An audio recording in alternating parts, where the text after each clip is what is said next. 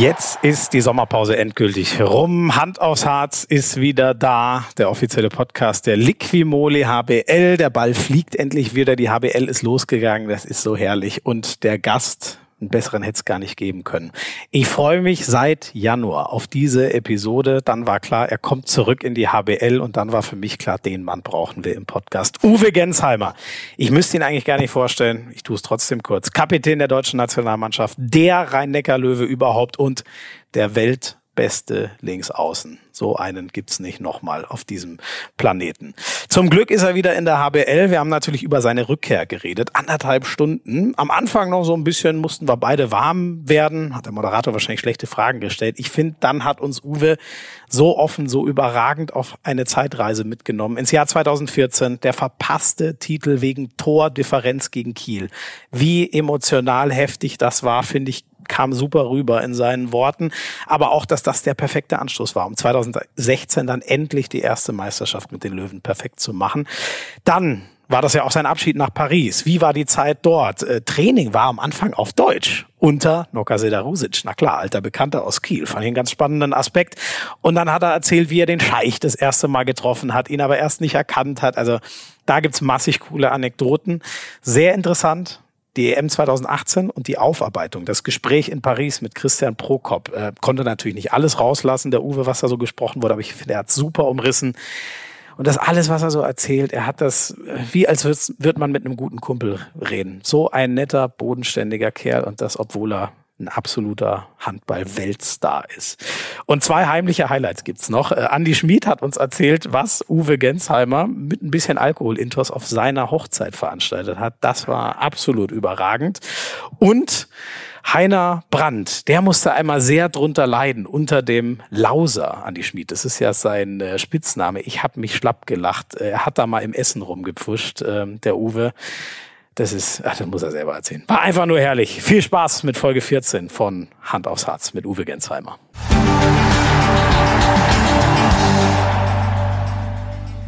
Also ich freue mich ja eigentlich auf jede Ausgabe dieses Podcastes, aber ich muss schon zugeben, auf die freue ich mich ganz besonders, denn der Chef der deutschen Handballnationalmannschaft, das ist ja, glaube ich, als Kapitän, ist da und er ist endlich wieder in Deutschland. Uwe Gensheimer, freue mich sehr, dass du dir die Zeit nimmst. Danke gleichfalls. Wie ist es denn wieder hier zu sein? Schön, eine, eine Heimkehr. Äh, habe ja jahrelang bei den Rennecker Löwen gespielt, hatte eine tolle Zeit in Paris und war auch eine sehr wertvolle Erfahrung für mich. Aber es ist schon auch schön, wieder in der Heimat zu sein und viele bekannte Gesichter wiederzusehen natürlich auch viele Jungs aus der Mannschaft, mit denen ich äh, nach wie vor auch Kontakt hatte in der Zeit in Paris, aber jetzt auch wieder tagtäglich, die äh, mit denen hier in der Halle rumzurennen, macht schon Spaß. Wir sitzen gerade in äh, Kronau in eurem Trainingszentrum. Hat das alles was von wieder nach Hause kommen? So deine, äh, kommen wir später noch drauf. Du wohnst nicht wieder in der alten Wohnung, aber so, wenn du das alles hier wieder siehst, deine Jungs wieder siehst, ist das wie zurück nach Hause kommen? Ja, auf jeden Fall. Es ist äh, meine gewohnte Umgebung. Hier bin ich groß geworden äh, in Mannheim und Heidelberg. Hier habe ich äh, ja mein ganzes Leben verbracht und hatte jetzt einen Ausflug nach Frankreich, nach Paris, in eine wunderschöne Stadt. Aber äh, das soziale Umfeld wiederzufinden, ähm, mhm. ist für mich schon äh, sehr, sehr viel wert. Bist du so ein richtiger Familienmensch? Eigentlich? Ist dir das alles? Also, ich meine, das ist jetzt die erweiterte Sportlerfamilie, aber bist du da äh, ein Mensch, für den was in, im Zentrum seines Lebens steht? Ja, ist schon, schon wichtig für mich, klar. Ähm, es ist natürlich auch unter dem Aspekt unseres drei Jahre alten Sohnes für die Familie sehr, sehr schön, dass wir mhm. wieder zurück sind und äh, die den kleinen Lauser ähm, öfter mal zu sehen bekommen. und für uns als Familie Familie vereinfacht es natürlich auch vieles, wenn man spontan mal die Omas hat, die dann äh, auf den Sohn aufpassen können, wenn man selbst noch was unternehmen möchte. Äh, und äh, da ist es schon eine große Erleichterung für uns. Jetzt müssen wir natürlich so ein bisschen wieder, äh, ich bin schon wieder in der Reihenfolge gesprungen. Ne? Ihr kennt das ja bei Hand aufs Harz, es geht ja eigentlich erstmal mit äh, dem sportlichen Part los. Uwe, ihr habt äh, gestern ähm, gegen den BHC euer drittes Saisonspiel gemacht. Das habt ihr äh, souverän gewonnen. Äh, erstes Heimspiel ist ja, glaube ich, nicht unwichtig, das da gleich mal ein kleines Statement zu setzen gegen einen ambitionierten, äh, gegen ein ambitioniertes Mittelfeldteam, so würde ich es mal nennen. Äh, es gab den Sieg zum Auftakt gegen Ludwigshafen und die Pleite in Flensburg. Wie steht er gerade so? Wie zufrieden kann man sein mit den ersten drei Spielen? Ja, es ist schon so, dass noch nicht jedes Rädchen ins andere greift und dass noch nicht alles so leicht von der Hand geht. Äh, das hat man auch bei den ersten Spielen gemerkt, dass da äh, mit einer neuen Zusammenstellung und vor allem auch mit einem neuen Trainer und neuen Spielsystem ein Stück weit in, in Abwehr und Angriff noch nicht alles zu 100 Prozent passt. Aber das ist für den aktuellen Zeitpunkt auch meiner Meinung nach völlig normal und für, für die Ansprüche, die in unserem Sport gegeben sind, dass viele Automatismen äh, zusammenspielen müssen äh, in, der, in der Kleingruppe, in 2 gegen 2, im, in der Kommunikation, in der Abwehr. Ähm, wann geht wer raus an den Schützen und wer deckt hintenrum die Kreisläufer ab. Da sind wir noch nicht da, da, wo wir sein können, mit dem Potenzial, das in unserer Mannschaft steckt. Aber angesprochen auf die drei Spiele, auf die drei ersten Spiele, war, haben wir uns in Friesenheim sehr, sehr schwer getan. Äh, war ein großes Kampfspiel. Die Friesenheimer haben da richtig gut zugepackt, äh, haben mit allem gekämpft, was sie hatten. Und wir konnten es da erst in der letzten Viertelstunde entscheiden in du, Flensburg. Du hängst immer noch bei Friesenheim. Ist Ludwigshafen nö, bei dir noch nicht? Äh nö, nur weil du jetzt die ersten drei Spiele angesprochen hast. Also in Flensburg war es sicherlich auch. Nee, mehr. nee, achso, ich meine jetzt nur vom Namen her. Ach so, Sie nennen sich ja inzwischen die Eulen Ludwigshafen, ja, gut, aber du sprichst noch von bin ich wahrscheinlich äh, zu verwurstelt hier und kenne kenn die Historie zu gut. Dass ja nur einmal sei. über den Rhein, ne? Genau. Ja, ja, ähm, schon da. Sorry, gerne weiter mit Flensburg. Ja, Flensburg war äh, klar das absolute Topspiel, auf das jeder geschaut hat. Äh, da war auch eigentlich mehr drin, wenn ich, ich äh, das Spiel rückblickend betrachte, aber nochmal, da haben, haben uns auch ein paar Minuten gefehlt im Spiel, äh, in denen wir zu viele Fehler gemacht haben und die Flensburger bestrafen das eiskalt. Ähm, die sind da schon auch sehr, sehr gut eingespielt mit ihrem Team äh, und haben da auch das nötige Selbstvertrauen und die, die Ruhe und Sicherheit und lassen sich da nicht ähm, aus der Ruhe bringen, wenn es mal, wenn's mal eng, eng ist. Und jetzt das erste Heimspiel, auf das wir uns alle riesig gefreut haben, sind wir sehr, sehr glücklich, dass wir, dass wir da gewonnen haben. Die erste Viertelstunde war auch noch nicht so top, haben wir auch ein bisschen gebraucht, bis wir die Sicherheit in unser Spiel bekommen haben, aber dann war es schon ungefährdet, so wie du gesagt hast. Ja. Ähm, warst du bei Flensburg eigentlich überrascht, wie gut das, ich finde, es war ein sehr schnelles Spiel, sehr hohe Intensität, obwohl die Karlsson verloren haben, Lauge verloren haben, Glandorf äh, verletzt war. Warst du ein bisschen überrascht, wie, wie wuchtig und gut eingespielt und so, die trotzdem noch sind? Naja, die Flensburger haben auch schon im Supercup gegen Kiel gezeigt, äh, dass es mit dem Team einfach so weitergeht. Äh, sie, sie haben ihre Abläufe, sie spielen den Stiefel, haben dann äh, natürlich Lauge verloren im Angriff, der mit Sicherheit der spielbestimmte Spieler war, aber dann kommt ein Gottfriedson und trifft äh, sehr, sehr viele gute Entscheidungen und äh, äh, die Abläufe sind da. Äh, die Spieler die jetzt da sind, sind ja nicht neu. Die waren auch in der Vergangenheit da, aber standen vielleicht ein Stück weit weniger im Fokus. Äh, auch, auch Halt und Golla im Mittelblock machen das, machen das mhm. echt gut. Und deswegen ähm, werden die Flensburger da äh, nahtlos jetzt äh, an die Leistung anknüpfen, wie sie es letztes Jahr gemacht haben. Ich habe auch gedacht, dass die Aus oder dass die Abgänge ein bisschen schwerer wiegen im, im Spiel, aber bislang scheint es nicht so zu sein. Meisterschaftskandidat Nummer eins, zwei oder drei hinter Kiel, hinter euch, vor euch? Oder wie, wie ranken wir so? Oder Magdeburg vielleicht noch mit, noch mit rein? Wen siehst du so als die großen Favoriten? Ja, vor, vor der Saison habe ich gesagt, dass Kiel der Favorit ist und dass äh, hinten dran äh, auch noch einige Mannschaften kommen, wie wir, Flensburg, Magdeburg, ähm, Berlin, Melsung. Äh, aber ja, jetzt haben wir drei Spiele gespielt. Ich glaube, es wird eine sehr, sehr lange und spannende Saison, auf die sich jeder Handballfan freuen kann. Berlin und Melsung sind für dich ehrlich Meisterschaftskandidaten? Ja, von der Mannschaft her schon. Ja. Was fehlt da vielleicht noch? Also mit Mannschaft meinst du individuelle Besetzung? Ja. Nehme, nehme ich an. Ja. ja äh, es ist ja in unserem Sport so, dass, dass man über eine lange Saison hinweg äh, konstant gute Leistung bringen muss. Ähm, wenn, man, wenn man schaut, dass letztes Jahr der SCM hat für mich mit, mit den attraktivsten Handball in der Liga gespielt, ähm, haben eine sehr, sehr gute Spielanlage, sehr breit, mit viel Tempo hinten raus, äh, eine aggressive Deckung, äh, die für jeden Gegner schwer zu knacken ist, aber trotzdem hatten sie dann ab und zu mal so, so Wellen in ihrem Spiel, in denen sie es eben nicht über 34 Spieltage hochhalten konnten konnten, äh, das Niveau und darum geht's halt, wenn du, wenn du eine Top-Mannschaft sein möchtest, wenn du am Ende ganz oben stehen, stehen willst, dann musst du dieses Level so gut wie möglich äh, hochhalten. Ob das jetzt über ein Spiel ist, äh, dass du dir in den 60 Minuten wenig Ausreißer erlaubst und auch über eine gesamte Saison hinweg. Wahrscheinlich äh, ist Flensburg Meister geworden, weil sie ähm, jetzt nicht unbedingt in den Top-Spielen das beste Verhältnis hatten oder da die meisten Punkte geholt haben, sondern weil sie über die Saison hinweg äh, wenige Punkte äh, haben liegen lassen gegen vermeintlich schwächere Gegner. Gar ich glaube, sie hatten, glaube ich, fünf, sechs Spiele, in denen es in den letzten ja. zehn Minuten sehr, sehr eng war. Und die haben sie dann für sich entschieden, haben dann fünf Spiele mit einem Tor gewonnen und äh, waren dann deshalb Meister am Ende. Ja. Melsung ist ja ein sehr spannendes Projekt. Du kennst die Jungs ja alle aus der, äh, aus der Nationalmannschaft. Äh, ist da sowas wie, wie in Lemgo früher? Wächst da so eine MT Deutschland zusammen?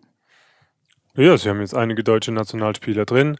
Äh, die Jungs, äh, klar kenne ich die alle, sind, sind super Spieler, aber ist trotzdem auch nicht einfach, wenn, äh, wenn die Erwartung immer sehr, sehr groß ist von außen und man selbst dann als Mannschaft irgendwie das Gefühl hat, ähm, glaube ich, ähm, es reicht nie oder es ist nie so gut, dass, dass die Leute damit zufrieden sind. Ähm, es ist, äh, ich kenne ich kenn das persönlich auch. Wir hatten auch solche, solche Situationen hier bei den Löwen, als äh, von außen jeder drauf geschaut hat und gesagt hat, ja, das ist ja eine, eine überragende Mannschaft, mhm. da muss jetzt äh, aber wirklich mal ein Titel her und dann schafft man es, bleibt man immer so ein Stück weit hinter den Erwartungen zurück und ähm, man hat das Gefühl, ähm, als Spieler, oder man kann sich nicht freuen, wenn man mal ein Spiel gewinnt, ja. weil dann ist es selbstverständlich.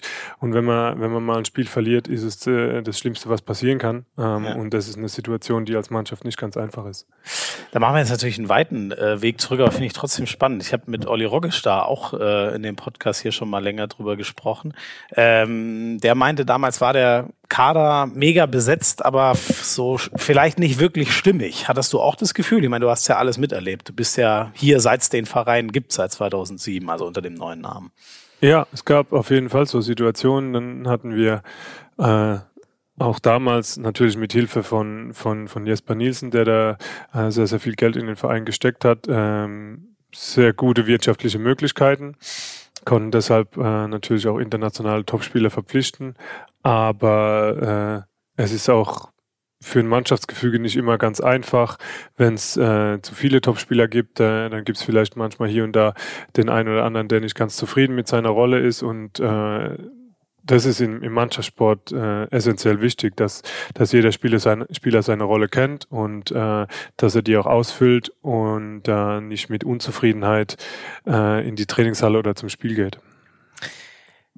Dieses Jahr der Kader ähm, ist nochmal äh, verstärkt oder verändert worden, wie man wie man sagen will. Dein, deine Rückkehr war natürlich eine, eine Riesennummer. Mit Kirkelöke ist ein junger Rechtshalber dazugekommen. Äh, noch jünger sogar ist Romain Lagarde, aber der wirkt irgendwie nicht so. Der wirkt jetzt schon so, als wäre er wahnsinnig abgezockt äh, und lang dabei. Du wirst ja die Löwen auch letztes Jahr verfolgt haben, nehme ich mal an. Wie, wie würdest du so sagen? Wie, wie war der Transfer-Sommer, wie man es so schön nennt?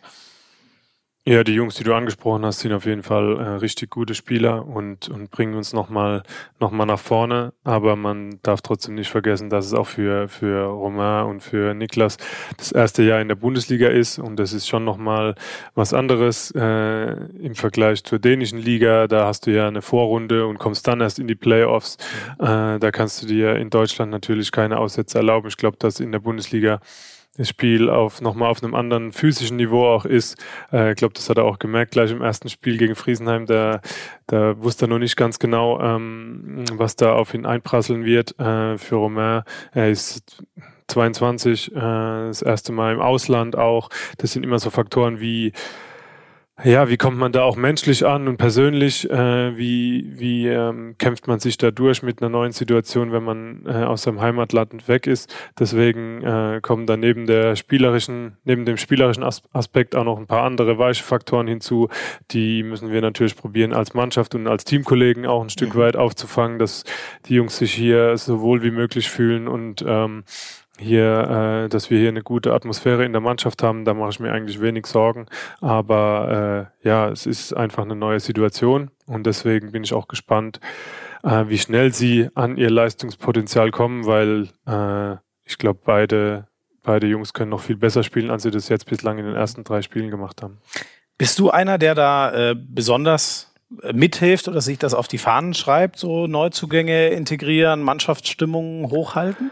Ja, jetzt mehr denn je, denn äh, ich habe, weil jetzt früher war, war ich immer zu Hause, war für mich alles, alles gut. Ich musste nie einen Teamkollege fragen, wo man gut essen gehen kann oder mhm. ähm, wo ich bei irgendwas eine Hilfe brauche. Äh, jetzt habe ich sowas selbst mal erlebt, war selbst ein Ausländer in einem anderen Land und war ein Stück weit auf die Hilfe auch der, der Teamkollegen angewiesen.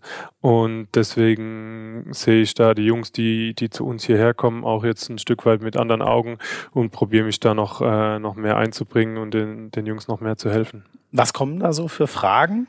Ja, so wie ich es jetzt gerade gesagt habe, bei mir persönlich waren es äh, einfach Tipps aus dem Alltag oder Nachfragen aus dem Alltag, ähm, wo man was unternehmen kann, wo äh, wo, wo es ein gutes Restaurant gibt um die Ecke ähm, und, und was es einfach auch für, für Freizeitmöglichkeiten gibt. Und äh, ansonsten äh, Abläufe um den Verein herum, wie jetzt Kleinigkeiten, an die man jetzt nicht direkt denkt, aber die dann für einen Spieler schon wichtig sind. Wie komme ich am besten zur Halle? Wann, wann treffen wir uns vorher? Ähm, ob, ob jeder für den Ablauf vom Spieltag, was ist mit Auswärtsreisen, Aufgaben ums Team herum, äh, so, so Kleinigkeiten.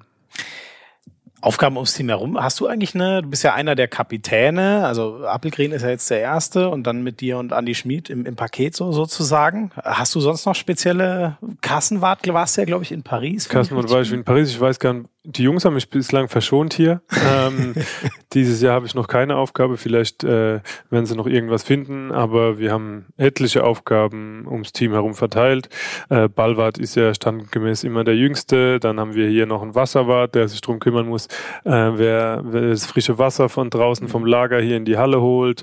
Äh, ist Ballwart nicht bei euch Andi Schmid? Der kümmert sich doch eigentlich immer nee, darum, dass nee, in den Bällen nee, nicht zu viel Luft ist. Ja, aber genau, deswegen ist er Luftpumpenwart. Ach so. ist nochmal was anderes. Und hat dann immer die Luftpumpe dabei. Dann haben wir einen Ölwart, der sich darum kümmert, dass wir immer Öl haben, um die Hände zu reinigen nach dem Spiel vom Harz. Ähm, ein DJ, ein Mannschafts-DJ, der sich um die Musik kümmert. Äh, also wir haben schon einige Aufgaben. Dann jemand, der sich um, um die Kaffeemaschine in der Kabine kümmert, äh, dass da immer was da ist, dass Milch auch immer dazu da ist. Also da fallen schon okay. einige Aufgaben an und ich finde es eigentlich auch gut, dass jeder da ein Stück weit äh, zum, zur Mannschaft oder zum, zu den Dingen, die um die Mannschaft herum passieren, beiträgt, denn sowas hält auch zusammen. Ist schon so eine Sache, wo der Handball noch sehr ehrlich und am Boden ist, ne? Ja, jeder packt halt mit an und, und schaut, dass das alles hinhaut. Ah, genau, wir haben noch einen, noch einen Eistonnenwart, der immer äh, nach jedem Training dann guckt, dass das kalte Wasser aufgefüllt ist und dass das, das Entmüdungsbecken ah. da sauber ist. Ja. Wer? Äh, das macht äh, Gedeon Guardiola. Ah, okay. Der, äh, ja gut, der, der braucht's ja wahrscheinlich auch, ne? So geschunden wie der Körper als Abwehrchef ist, der hat er ja. Oder der kriegt auch immer am meisten ab, habe ich ja, so. Ja, die, die kriegen schon viel ab. Die Kreisläufer kriegen auch viel ab. Ja, das stimmt schon. Wenn wir noch einmal kurz einen Sprung zurück machen beim Handballerischen, fand ich ganz spannend, was du gesagt hast. So die ähm, neuen Abläufe unter einem Trainer, neue, neue Herausforderungen mich hat das ziemlich geflasht, ähm, wie viel der, ähm, wobei noch mehr mit Patrick Krötzke als mit dir, aber der, der lässt ja irre viel die Außen einlaufen oder die Außen über den Rückraum kommen und so. Ähm, da habe ich schon das Gefühl, es ist, äh, ich will nicht sagen ganz anderer Handball, aber äh, da sind schon viele neue Mo äh, äh, Momente drin, so die man von Christian Andresson jetzt schon erkennt, oder? Ja, ich glaube, den Spielzug hatten die Löwen aber auch schon mit Nikolai Jakobsen. Ähm, oh Gott, siehst du, habe ich wieder nicht aufgepasst. Hast du nicht gut aufgepasst? Nee, aber das stimmt schon ein bisschen. Es ist ja auch immer abhängig, äh, wie die gegnerische Abwehr spielt. Wir haben ja dann auch gegen verschiedene Abwehrformationen andere Systeme, aber bislang haben wir das schon äh, ziemlich oft gespielt, weil es auch erfolgreich ist. Immer wenn was erfolgreich ist, probierst du natürlich äh, so oft wie möglich zu wiederholen. Was ist also für ein Typ, Christian Andresson? Er ist ein sehr kommunikativer Typ, ähm, hat einen sehr guten Führungsstil, ist sehr nah an der Mannschaft, äh, ist jemand, der auch in der Vorbereitung jetzt sehr strukturiert herangegangen ist an die, die Neuerung, die er in die Mannschaft gebracht hat, immer mit so einer theoretischen Einheit vor dem Hallentraining. Dann haben wir uns nochmal hier im Videoraum äh, eine Viertelstunde, 20 Minuten zusammengesetzt, haben ein paar Abläufe äh, auf dem Video angeschaut und haben das dann unten im, in der Trainingshalle umgesetzt. Also das war schon, schon top gemacht und ab und an bringt er auch mal äh, ein lustiges Video mit rein in, die Theorieeinheit. Und äh, als kleines Beispiel hatten wir, glauben, ein Trainingsspiel äh, und Jesper Nielsen hat dann von der Mittellinie am Tor vorbeigeworfen. Und äh, weiß nicht, ob du es kennst, äh, es gibt in der NBA so in a Fool. Ja, klar. Und dann ja. hat er hier den, den Ablauf vorne abhingestellt Fool. und hat dann, hat dann so ein paar äh, witzige, witzige Videosequenzen eingespielt von uns und äh, da lockert er auch immer die Stimmung ein bisschen mit auf. Da muss ich jetzt einmal kurz sagen, bist du dir wirklich sicher, dass Jesper Nielsen mal am Tor vorbeigeworfen hat? 1000 Prozent. Kennst du seine Bilanz in der Bundesliga, in der bei den Bundesliga Löwen? sieht es wahrscheinlich ganz gut aus, weil er äh, sich meistens dann faulen lässt, wenn er die Chancen hat, ein Tor zu machen. Aber bislang ist er da schon sicher, das stimmt. Ist er bei 100 Prozent. Der hat 25 Würfe geworfen, 19 letztes Jahr, 6 dieses Jahr, die waren alle drin. Ja, Das gibt's sehr doch eigentlich gar nicht, oder? Nee, das gibt's nicht. Ähm, das wundert mich auch ein Stück weit, äh, weil im Training sieht es nicht immer so gut aus. nee, Jesper war, äh, ich freue mich, dass Jesper auf jeden Fall jetzt wieder mit dabei ist, weil letzte Saison hat er wirklich lange gefehlt aufgrund einer Verletzung und äh, er ist schon eine, schon eine wichtige Stütze. Wir haben äh, mit Kohli natürlich einen überragenden Kreisläufer vorne. Äh, Hat man der, gestern auch wieder gesehen. der wahrscheinlich mit einer der besten in der Welt ist, äh, wenn es darum geht, äh, sich am Mann zu drehen und Sperren zu halten und äh, ist da einfach eine Waffe vorne. Äh, und Jesper ist aber auch für uns nochmal ganz wichtig im Mittelblock, der, der uns da nochmal viel Stabilität hinten auch in der Deckung gibt. Ist das eigentlich schon, wirkt so ein bisschen jetzt schon in Stein gemeißelt? Es gibt nicht mehr den, den doppelten Wechsel quasi. Letztes Jahr ja oft Abutovic und äh, Guardiola im, im Mittelblock äh, und dann beide im, im Angriff raus. Äh, jetzt scheint es nur noch einer zu sein und dann deckt daneben äh, Lagarde und, und Nielsen. Äh, wird das so bleiben bei den Löwen? Also so, soweit du weißt. Ja, ich denke schon. Das war ja eine Katastrophe letztes Jahr. Da musste ja immer ein Außen wechseln. Da habe ich gesagt, da habe ich keinen Bock drauf.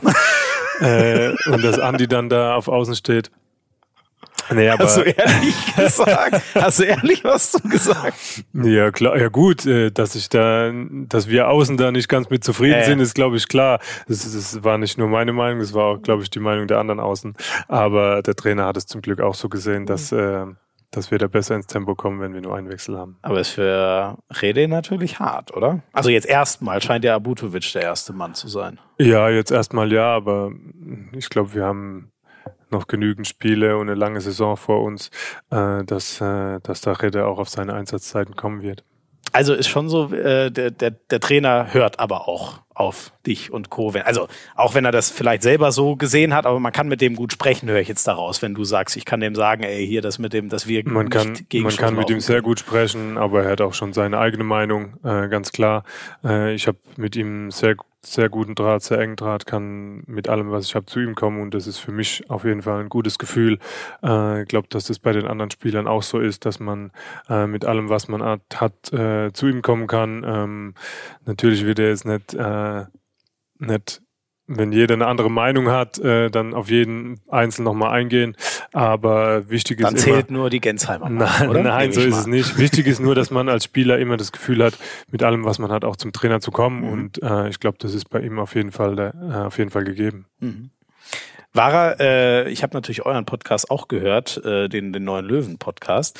Ähm, äh, da hast du erzählt, er, er war jetzt kein, kein entscheidender Faktor, dass du gekommen bist. Du hast ja eh eine sehr spezielle Bindung zu dem Verein, aber hast du dich mit ihm eigentlich irgendwie auch mal ausgetauscht vor deinem Wechsel oder so? Oder wurde das alles schon vorher bei dir festgezurrt? Ja, bei mir war es schon schon früh klar, dass es äh, in die Richtung geht, ähm, unabhängig äh, von der von der Trainersituation. Aber ich habe mich gefreut, dass, dass Christian Trainer wird. Ich habe ihn, glaube vor, ich weiß gar nicht, wann das war. Wir haben vor, es müsste so 2007, 2008 gewesen sein, im EF-Pokal mal gegen Guif Eskilstuna gespielt und da war er noch Vereinstrainer in Schweden und da hat mir die Art und Weise, wie wie Eskilstuna gespielt hat, schon imponiert und auch die die Taktiken, die die gespielt haben, die haben damals paar paar Sachen gespielt, die keine andere Mannschaft sonst gespielt hat, äh, mit Direktpässen vom Außen zum zweiten Kreisläufer und sowas, quer übers Feld. Okay. Und äh, es waren schon ein paar Situationen, wo wir uns gedacht haben, wow, was passiert jetzt hier?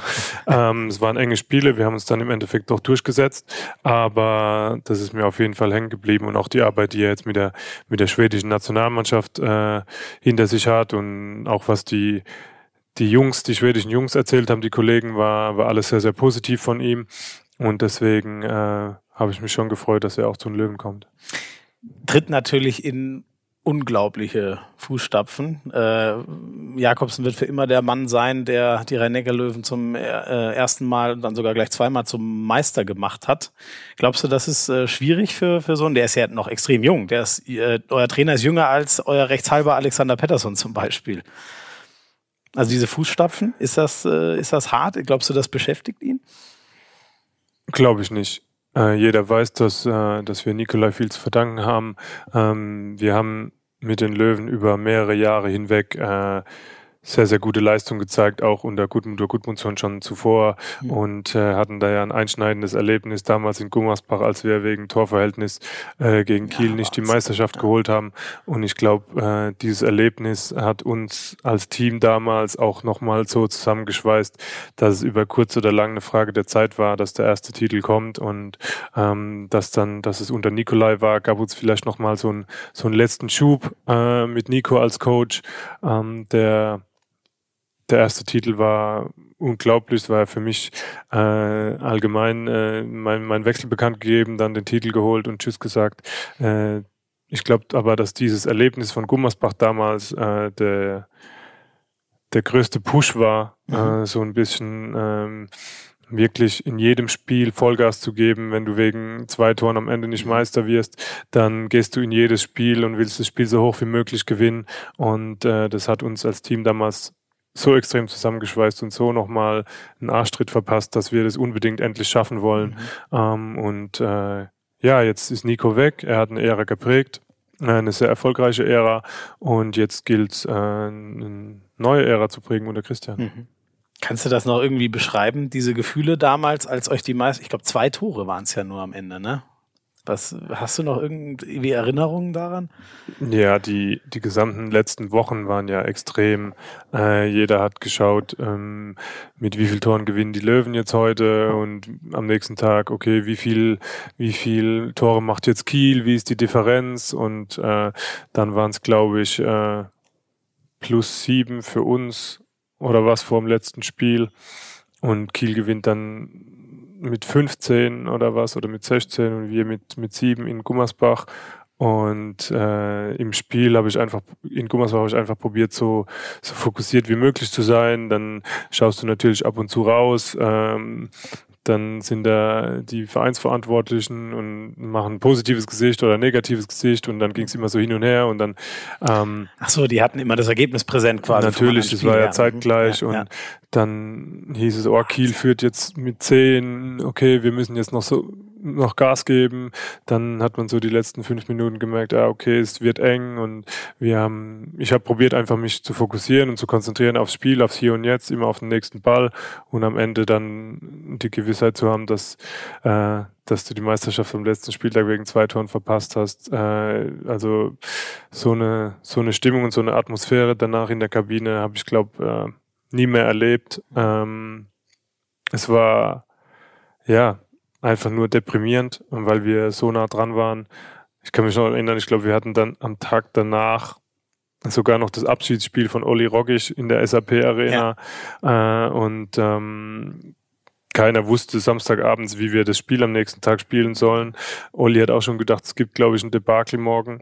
Und äh, ich glaube, wir haben uns einfach dann Samstag nachts noch einen reingekippt und äh, haben äh, Frustringen gemacht und am nächsten Tag äh, war aber für uns der Empfang der Fans äh, in der SAP Arena zu Hause zum Abschiedsspiel von Olli Rogisch so äh, ja, so herzerwärmend, dass wir, dass die Fans das trotz, unsere Leistung trotzdem so honoriert haben und unseren Kampf so honoriert haben. Und äh, das war dann schon nochmal aufmunternd, ja. Und dann, äh, wie gesagt, zwei Jahre später dann den ersten Titel zu holen, dass wir dann endlich so weit sind und äh, da oben stehen. Ich glaube, wir waren einfach besessen davon, das endlich zu schaffen. Ja, ja. ja. Aber wie schafft man das da nicht? Äh, ich meine, also was kann man auch zugrunde gehen. Ne? Also es gibt viele Geschichten, wo Mannschaften äh, eine ganz bittere Niederlage wie ihr kassiert haben und das dieser letzte Kick war, um dann endlich den großen Wurf zu schaffen. Es gibt aber auch welche, ähm, da war es das war der, der Sargnagel dann quasi. Wie habt ihr es geschafft, euch da rauszuholen? Oder speziell du vor allem?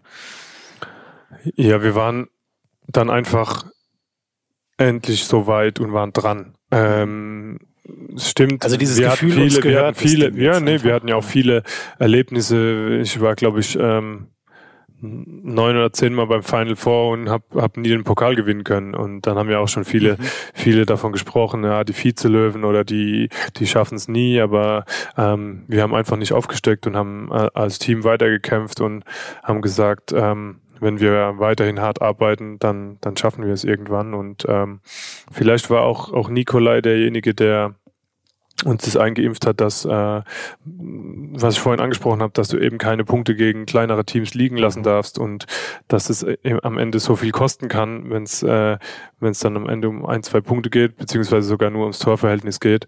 Und äh, da waren wir dann einfach überglücklich, dass es am Ende soweit war und äh, wir die Schale hochhalten konnten konnten und der Bahn gebrochen war. War es für dich sportlich der größte Moment?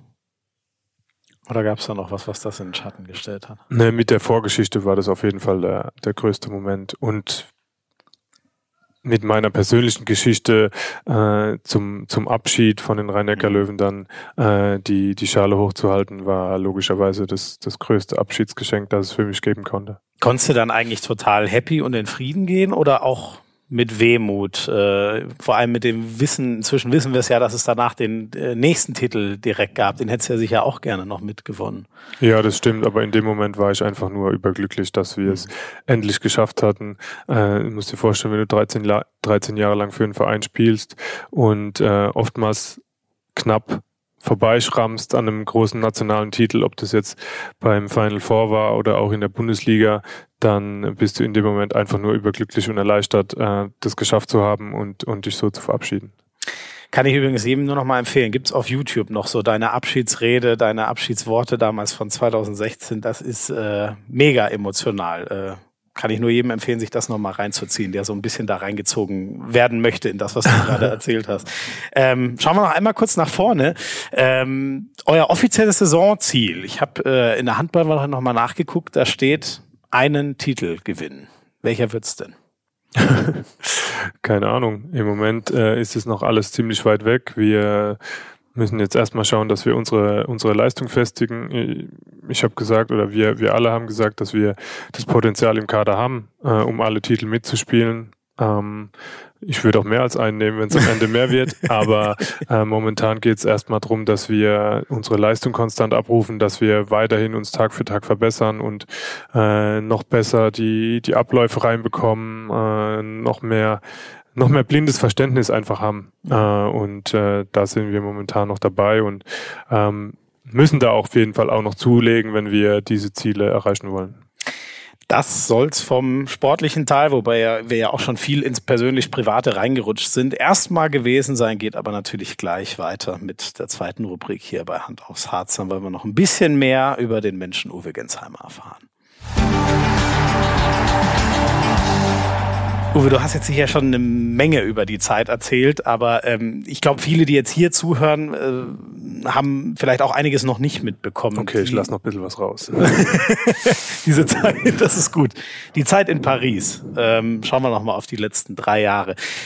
Erstmal so von der, das ist ja eine Riesenstadt mit mit zehn Millionen Menschen, glaube ich, die da wohnen. Das ist für ein, also ich kann mir das gar nicht vorstellen, ehrlich gesagt. Ähm, Im Vergleich dazu ist München, wo ich herkomme, ja ein Dorf mit so keine Ahnung ein Fünftel der Einwohner.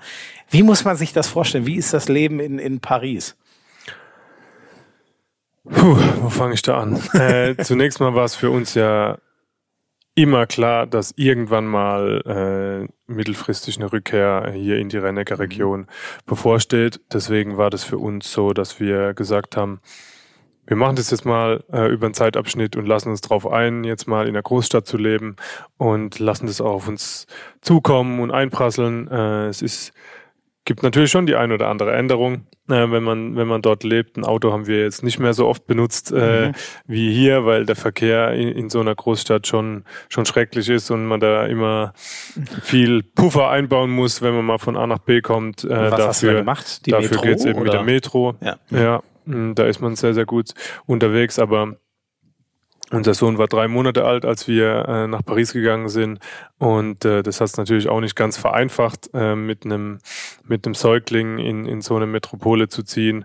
denn äh, die Metro ist zwar schön und gut, aber mit dem Kinderwagen musst du halt den Kinderwagen die ganze Zeit schleppen mhm. über die Treppen mhm. und so mhm. weiter. Also war da, war da schon das eine oder andere Hindernis, aber so eine Stadt äh, bietet natürlich auch etliche Möglichkeiten. Und wenn mal ein freier Tag da ist, äh, haben wir es auch sehr genossen, einfach mal an der Seine entlang spazieren zu gehen. Oder wir haben unweit vom Bois de Boulogne entfernt gewohnt. Das ist ein großer, großer Wald in Paris. Äh, und da hast du dann eigentlich gar nicht mehr das Gefühl, dass du, dass du in so einer 10, 10 Millionen Metropole bist, sondern ah, okay. äh, da kannst du auch schöne Waldspaziergänge machen und da gibt es einen tollen See, ähm, an dem wir sonntags oft äh, auch mal in einem Restaurant brunchen waren und so weiter und da hat man auch äh, sich innerhalb der Mannschaft getroffen und ist dann mal dort zum Brunchen gegangen. Mhm.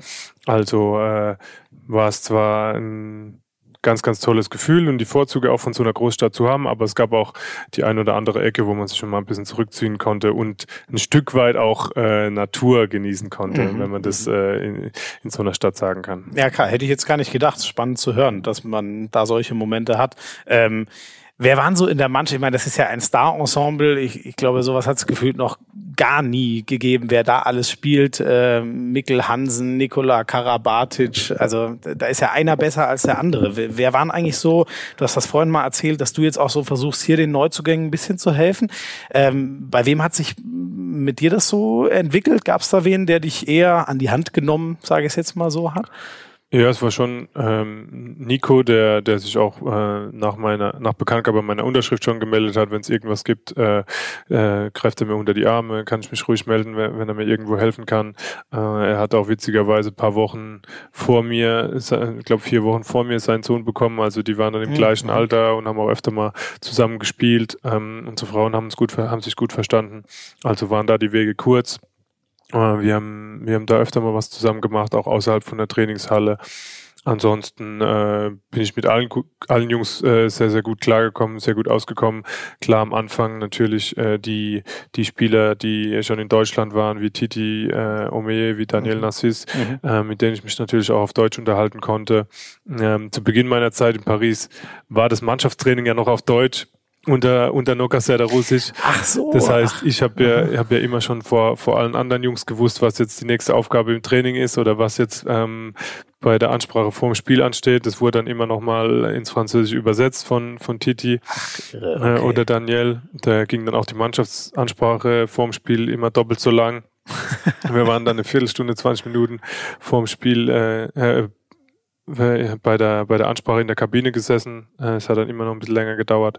Aber dahergehend war meine Integration zu Beginn schon vereinfacht äh, für mich persönlich, weil eben das Training auf Deutsch war und äh, die, die Ansprachen auf Deutsch waren. Ähm, ich konnt, bin aber ziemlich schnell auch im Französischen, habe im Französischen ziemlich schnell Fuß gefasst. Zwar nach der 11. Klasse mit einer 4 abgewählt Französisch, aber konnte dann bei meinem ersten Live-Spiel, das direkt, äh, glaube ich, zehn Tage nach den Olympischen Spielen war. Ich bin ja erst Ende August nach den Olympischen Spielen nach Paris gekommen und dann hatten wir, glaube ich, den Supercup zehn Tage danach und äh, direkt beim ersten Live-Spiel äh, hieß es, Uwe, du musst hier ähm, zum Interview beim, beim Live-Fernsehen Mhm. Und da habe ich gedacht, ja gut, die, die Journalistin fragt mich jetzt irgendwas auf Englisch oder so. Und dann hat sie wirklich auf Französisch direkt angefangen. und ich habe es dann geschafft, äh, zwei, drei Sätze auf Französisch rauszubringen und hatte dann natürlich bei den Franzosen direkt einen fetten Stein im Brett, Ach, cool. ähm, weil die gesagt haben, ja, super Spieler, nimmt sich Zeit für die Fans, weil ich das ja auch aus Deutschland kannte, mhm. mit Autogrammen nach dem Spiel und sowas und gibt schon Interviews auf Französisch. Also das war auf jeden Fall ein super Einstieg cool. für mich. Wie ist es denn dort so? Ich meine, da ähm, äh da bist du ja, äh, so absurd das klingt, aber einer unter vielen Weltstars. Ähm, ist das Gefühl schon noch mal, mal anders jetzt bei, bei Paris, als es vielleicht, äh, keine Ahnung, gut, in, in Mannheim gibt's jetzt auch vorbei, aber so eine Ansammlung gibt's ja eigentlich nirgendwo. Also ist das schon noch mal anders so vom Fanauflauf her, dass da nicht alle auf dich draufgehen? Ja, also in Paris generell ähm, ist man ziemlich anonym. In Paris generell ist man ziemlich anonym in so einer Millionenstadt. Mhm. Äh, ab und zu gab es mal wirklich eingefleischte Handballfans, die einen dann erkannt haben mal auf der Straße oder ein paar deutsche Touris, die in Paris mhm. unterwegs waren. Mhm. Aber ansonsten kann man sich da schon ziemlich frei bewegen oder kann ich mich, konnte ich mich freier bewegen als hier äh, in, in meiner Heimat. Und äh, klar, jedes, jedes Auswärtsspiel von uns war ausverkauft äh, und äh, gab es immer große, große Fanaufläufe und zwar immer das Spiel des Jahres.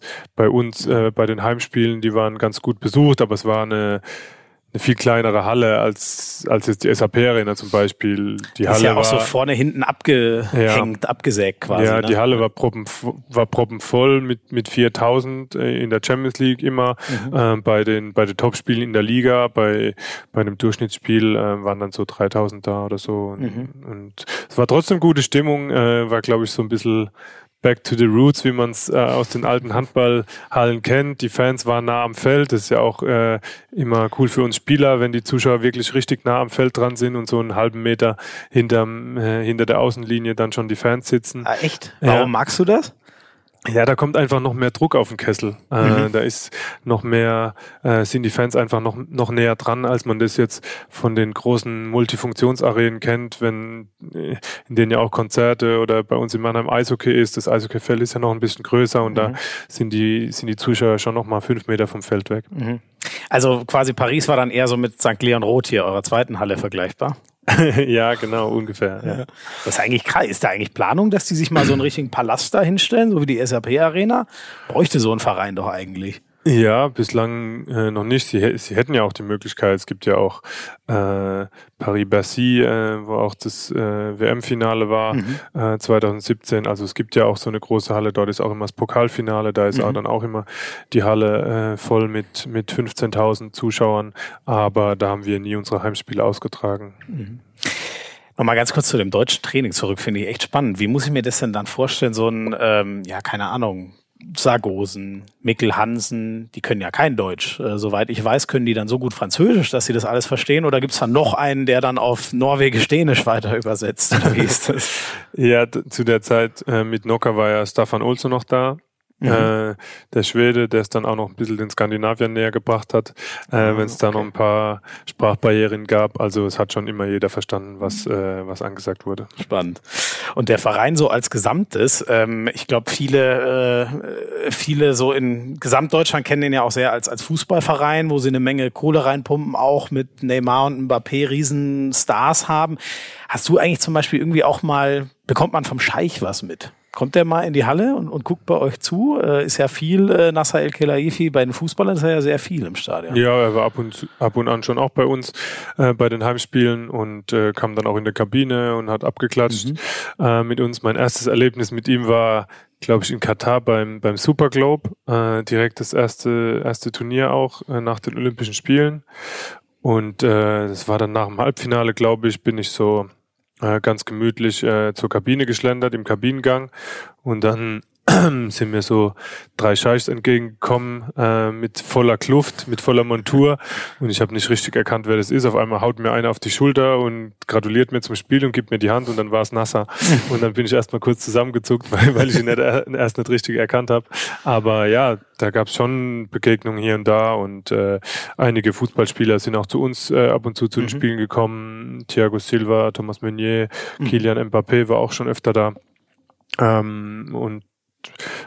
der ein oder andere noch dazu. Ähm, wir waren öfter bei den Fußballspielen.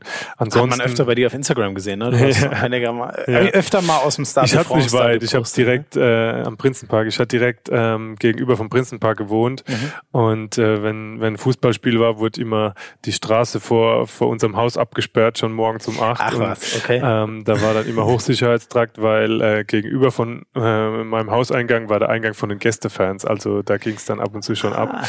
Ähm, Ach, so nah hast du da gewohnt, ja, das ist ja krass. Aber okay. ansonsten, die Fußballer haben in Paris bisschen außerhalb von der Stadt gewohnt. Also wir sind uns jetzt nicht, nicht beim Training über den Weg gelaufen. Die ein oder andere Marketingaktivität äh, gab es gemeinsam, aber ansonsten gab es da nicht viel äh, Kontakt. Äh, außer im letzten Jahr hatte ich einen sehr persönlichen Draht zum zum deutschen Trainerteam um Thomas Tuchel mhm. in, in Paris. Äh, eine witzige Geschichte. Der Videoanalyst Benny Weber ähm, ist jetzt verheiratet mit einer Ex-Kommilitonin von mir von der SAH Hochschule in Heidelberg. Äh, Wo du BWL studiert hast? Genau. Ah. Und deswegen hatte ich da einen äh, engen Draht auch äh, zum Trainerteam um Thomas. Hast Toni. du die verkuppelt? Oder? Nee, habe ich nicht. nee, das war Zufall. Ja. Okay. Und wie muss ich mir so so einen Scheich vorstellen. Das ist ja schon ein bisschen ein Mensch aus einer anderen Welt. Ne? Milliardenschwer, anderer Kulturkreis, gibt es ganz viele Unterschiede. Wie ist der so, wenn der dann vor einem steht? Ja, eigentlich ähm, ganz normal. der ja. hat dann kurze, kurze Ansprachen gehalten, äh, als es darum geht, äh, die Ziele des Vereins äh, zu erreichen und so weiter. Aber äh, man muss schon sagen, dass er jetzt nicht jede Woche da war, aber zu Topspielen war er dann schon, schon auch in der Halle. Hat ja auch dabei. ein bisschen was anderes zu tun. Ja, glaube ich auch. Ich glaube, der Terminkalender ist ganz schön voll. Und äh, wie ist das? Ist PSG eigentlich wirklich so reich, wie man immer denkt? Ist da so viel Kohle, wie man immer hört? Ja, es wird, ich muss jetzt mal ein bisschen, ein bisschen aufräumen mit den, mit den Gerüchten. Natürlich ja, ist, ist, es ein Verein, der, der wirtschaftlich, äh, wirtschaftlich gut haushalten kann oder große Verhältnisse, auf großen Verhältnissen lebt. Ähm, wir haben Moment, das sind jetzt aber zwei verschiedene Paar Ja, Moment. Wir haben beispielsweise äh, der große Unterschied für uns Handballer jetzt äh, im Vergleich mit äh, der Bundesliga oder so wie ich es vorher kannte, war, dass wir in der Champions League unsere Auswärtsspiele mit einem Charterflieger gemacht mhm. Ähm, sind dann am Tag davor angereist und konnten dann äh, am Tag danach äh, direkt nach dem Spiel, haben um fünf in Westbrem gespielt und waren um 24 Uhr wieder zu Hause. Äh, und das ist natürlich schon ein großer Unterschied, wenn du äh, normalerweise dann äh, die, äh, die Reiseplanung jetzt hier von Rhein-Neckar-Löwen kennst, dann fliegst du am Tag davor hin, spielst Spiel und am Tag danach heim. Oder ähm, auch mal mit dem Zug nach Südfrankreich. Oder auch mal mit dem Zug, gegeben, genau, ne? zum ja. Beispiel. Äh, und bei, bei sieben sieben Vorrundenspielen allein in der Champions League mhm. bist du eine Woche mehr zu Hause. Ja. ja. Das ist das eine. Ansonsten, äh, was die, was die wirtschaftlichen Möglichkeiten betrifft, hatten wir äh, ziemlich großes Staff um die Mannschaft herum äh, bei PSG, hatten drei Physiotherapeuten, zwei Athletiktrainer, äh, die immer da waren. Also da wird sich schon, schon optimal um die Spieler gekümmert und äh, da sehe ich jetzt noch einen großen Unterschied drumherum, was eben die wirtschaftlichen Möglichkeiten hergibt, mhm. was die Mannschaft dann, was die Mannschaft betrifft. Ansonsten natürlich klar, die Spieler, die, die du genannt hast, die, die verdienen auch alle gute Gehälter, äh, mhm. äh, logisch. Aber ich glaube nicht, dass, dass die Gehälter äh, vergleichsweise in, in Westbrem, Kelze oder, oder Skopje, gut Skopje jetzt ausgenommen, weil die ein bisschen Probleme hatten, aber bei, ja. bei anderen europäischen Topclubs oder in Barcelona so viel niedriger sind. Ähm, ist, ist so? Also weißt du, tauscht man sich ja, über sowas ich. aus? Ja, ja, weiß ich. Also äh, da wird's vielleicht ande oder da wird's vielleicht mit ähm, steueroptimierten äh, äh, ja, da sind die Südländer sehr wird, gut. Da wird es vielleicht ne? steueroptimiert anders umgesetzt, sagen wir es mal so. Aber äh, ich glaube nicht, dass in, in, in Westbrem oder in Kielce viel weniger äh, gezahlt wird. Okay.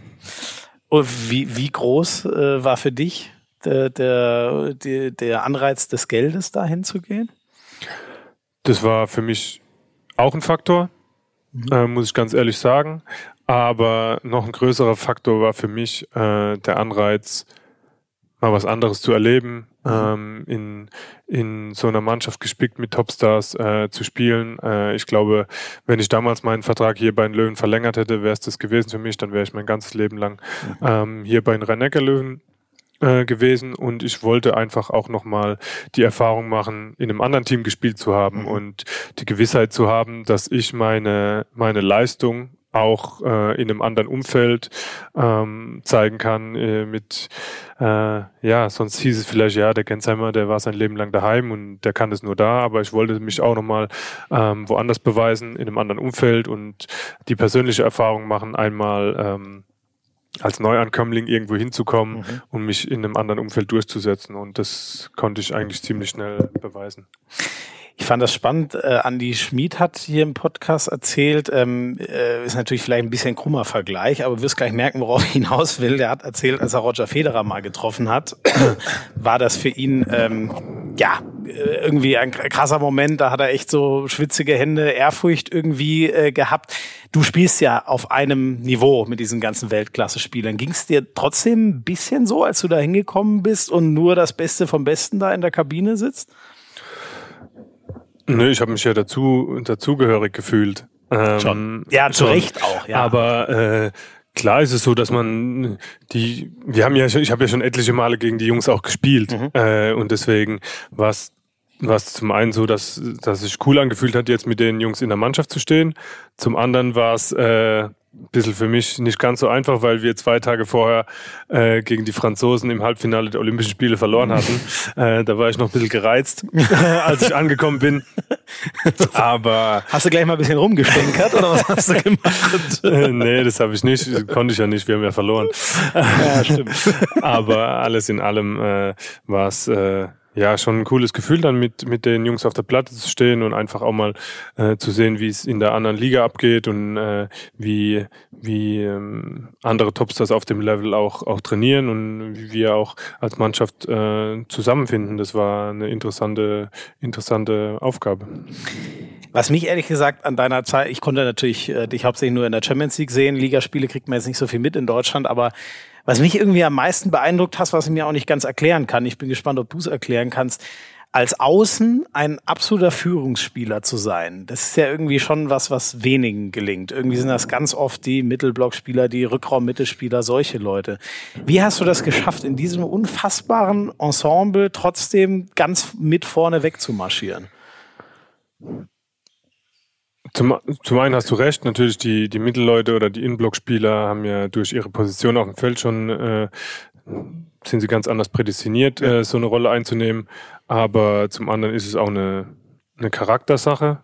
Mhm. Ähm, wie man vorangeht und wie man, wie man die Spieler mitnimmt, das ist ja auch nicht immer nur in den Spielen der Fall, sondern äh, es geht ja über vieles hinaus, was um die Mannschaft herum passiert, was äh, im alltäglichen Training abläuft, ähm, wie man da sich einbringt, wie man äh, auch mal dazwischenhaut, wenn es nicht so, so gut mhm. läuft und ähm, wie man dann auch mal einfach ja den Mund aufmacht, um zu sagen, jeder, die meisten wissen es zwar, aber aber viele sind dann eher ruhig, weil es der angenehmere Weg ist und weil es vielleicht ja. auch, äh, wenn man sich so mit, äh, wenn man so mit Konflikten aus dem Weg geht, aber wenn man sich verbessern will, wenn man sich steigern will, ähm, muss es vielleicht hier und da auch mal unangenehm sein, äh, dass man danach wieder äh, eine Stufe höher geht äh, an der Treppe und dass es danach nach einem kurzen Konflikt, äh, dass man auch mal drüber nachdenkt äh, und sich vielleicht Gedanken macht, ah ja, das, was er sagt, äh, stimmt ja jetzt. Und äh, ich glaube, so habe ich mir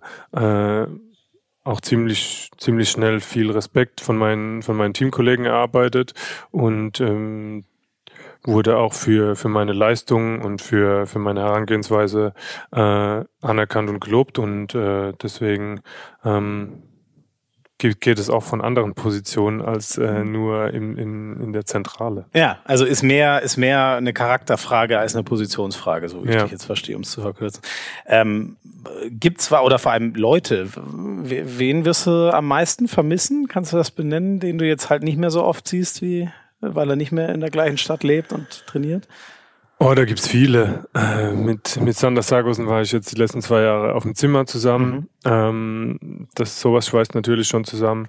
Äh, ansonsten viele von den von den Jungs. Äh, ich habe jetzt am Ende, als die Wohnung schon ausgeräumt war, noch eine Woche bei Nedim Remili gewohnt, mhm. äh, wurde von ihm aufgenommen. Äh, ansonsten klar die die ganzen Jungs, mit denen du sonst auf dem Feld stehst äh, und, und drei Jahre lang äh, ja, jeden Tag äh, ganz, ganz viele Erlebnisse geteilt hast äh, und Emotionen geteilt hast, die dann nicht mehr von heute auf morgen nicht mehr zu sehen, äh, ist nicht einfach, ist ne, eigentlich alltäglich, aber für mich war es nie alltäglich mhm. in, in meiner Karriere bislang. Und äh, es war jetzt mal. Weil du ja auch so eine Vereinstreue hast. Ne? Genau. und ja äh, deswegen war auch der, der Abschied äh, jetzt bei, bei PSG ein Stück weit emotionaler, als ich es ehrlich gesagt gedacht habe. Also die letzte ja. Woche war schon so, dass wir erst vom, vom letzten, vom letzten Rundenspiel, vom letzten Heimspiel dann nochmal so eine interne Abschiedsfeier hatten und äh, da ist es mir schon ein bisschen näher gegangen, als ich gedacht habe. Es geht, es sind natürlich die Mitspieler, aber es sind auch äh, viele Leute drumherum, die sich ganz viel äh, für mich und um uns als Familie gekümmert haben, als wir in Paris angekommen sind.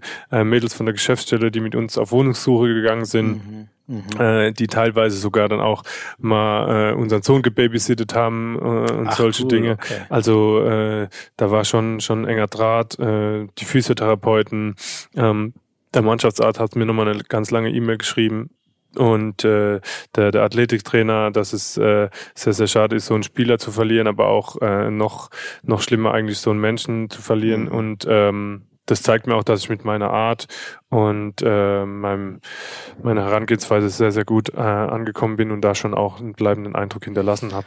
Ist cool zu hören. Kann man, kann man sich sehr gut vorstellen. Ah ja, was ich mir nicht vorstelle, äh, du schläfst halt echt bei Remili in der Wohnung. So zwei Handball-Superstars, äh, naja, zusammen auf der Couch ist jetzt wahrscheinlich übertrieben, aber wie muss ich mir das vorstellen? Er, hat, er hatte zum Glück ein Gästezimmer für mich. Ah, okay, okay, gut, dann ist das, äh, dann ist das unproblematischer. Und Sander Sargosen, den hättest du ja fast gleich mitgebracht, war zu lesen, nach Mannheim. Ja, wir haben uns auf jeden Fall ausgetauscht und er hätte sich auch gut vorstellen können. Aber ich glaube, äh, der THW hatte dann noch ein paar bessere Argumente als die Löwen. Ging es da um die Kohle? Zum anderen. Zum einen und zum anderen, ja.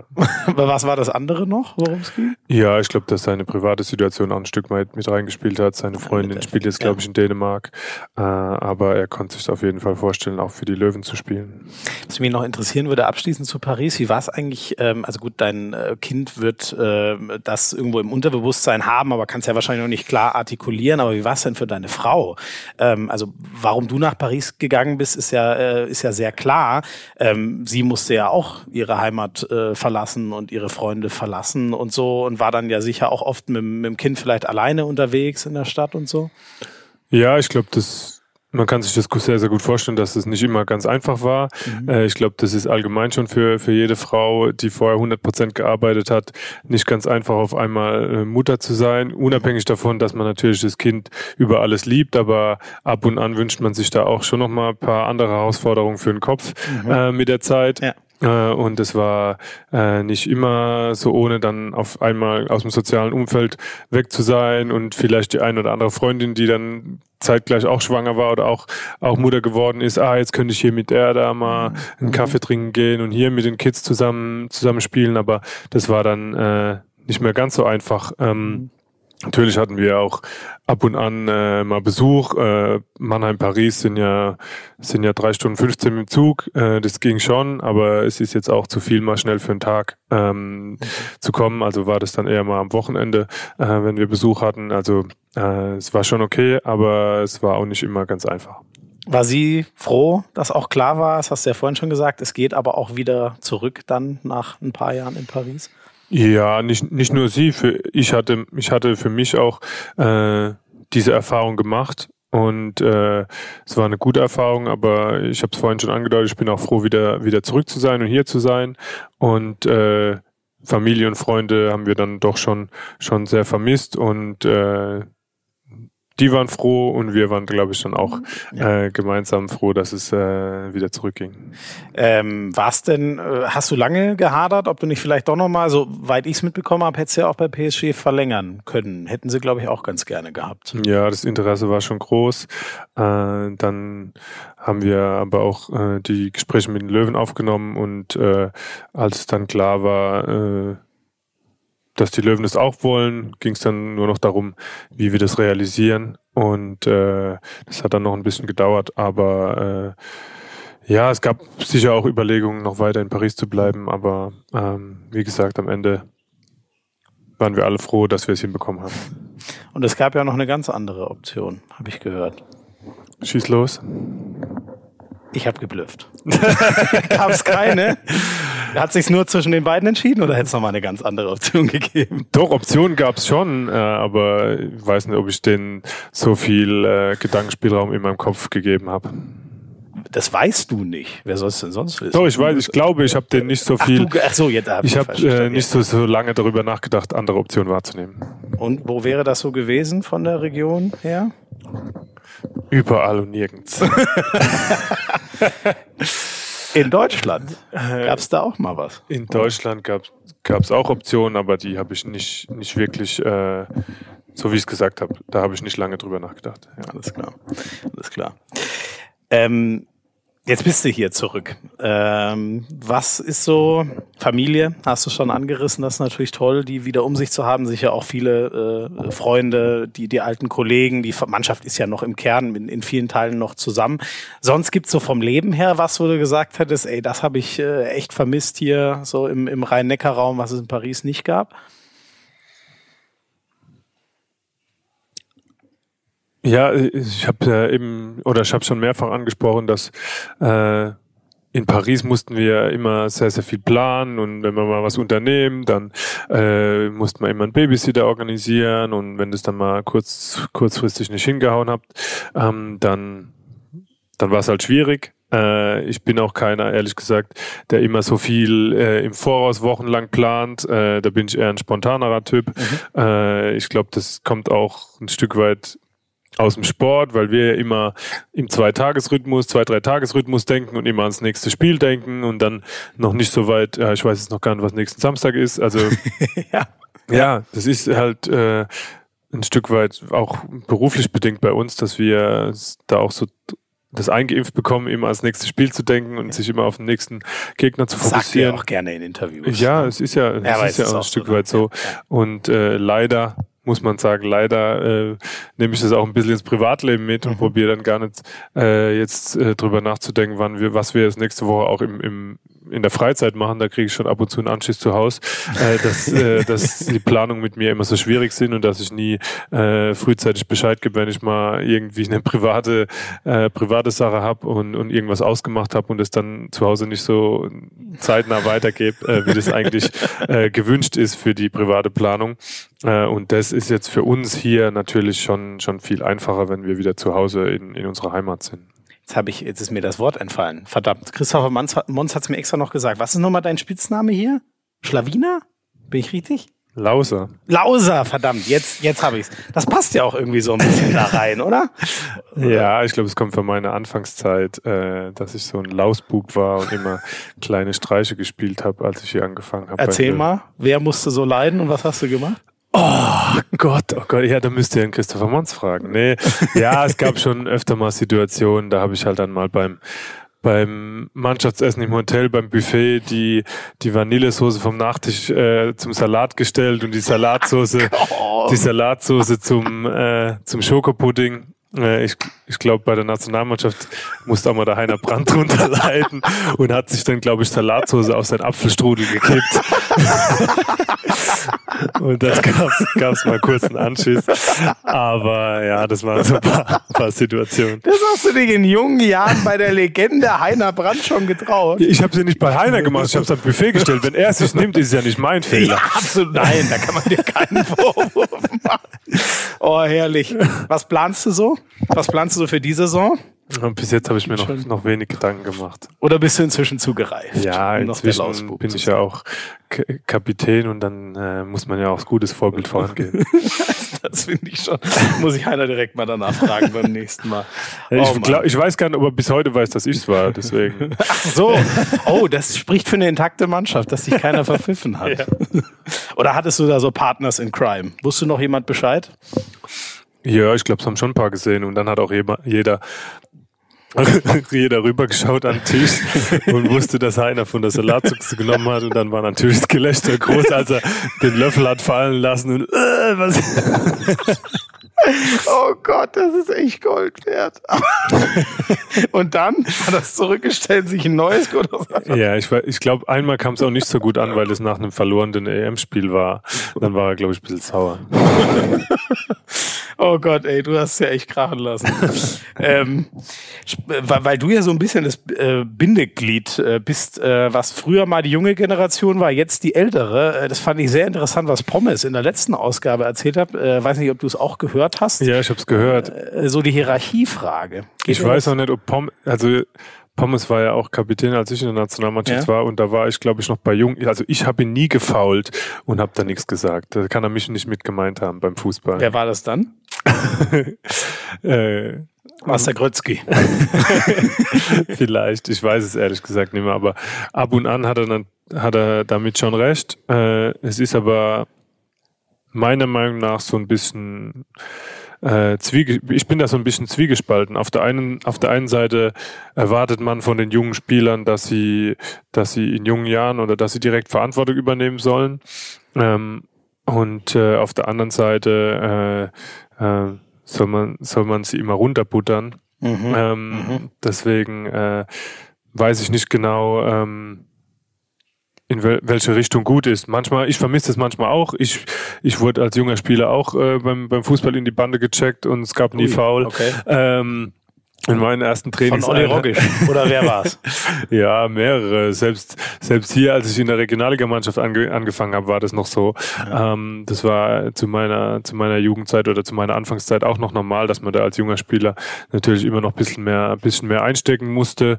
Äh, auch, auch von, von den Trainern, logischerweise. Mhm. Mich, mich hat es geprägt, äh, muss ich ganz ehrlich sagen. Und ähm, ich habe da, äh, habe es geschafft, das nie zu persönlich zu nehmen mhm. ähm, ja, das und, ich richtig. und dann trotzdem äh, daran zu wachsen. Aber äh, manchmal wird es von jüngeren Spielern schon auch falsch, falsch aufgenommen. Äh, man, man probiert ja den Jungs nur was weiterzugeben, probiert sie ein bisschen abzuhärten mhm. ähm, und sie auch ein bisschen, bisschen ja, an den Männersport heranzuziehen, will ich mal sagen, weil es da natürlich schon Unterschiede gibt äh, und da natürlich schon ein bisschen anders zur Sache geht, äh, wenn man dann äh, am Anfang erst im Herrenbereich Fuß fasst. Und deswegen hat es mir nie geschadet, aber äh, so wie ich es eben gesagt habe, ähm, wenn man dann auf die Jungen immer nur draufhaut, äh, wie soll man dann erwarten, dass sie äh, in schwierigen Situationen Verantwortung übernehmen und dann äh, äh, ja ihren Mann stehen äh, in, in entscheidenden Situationen.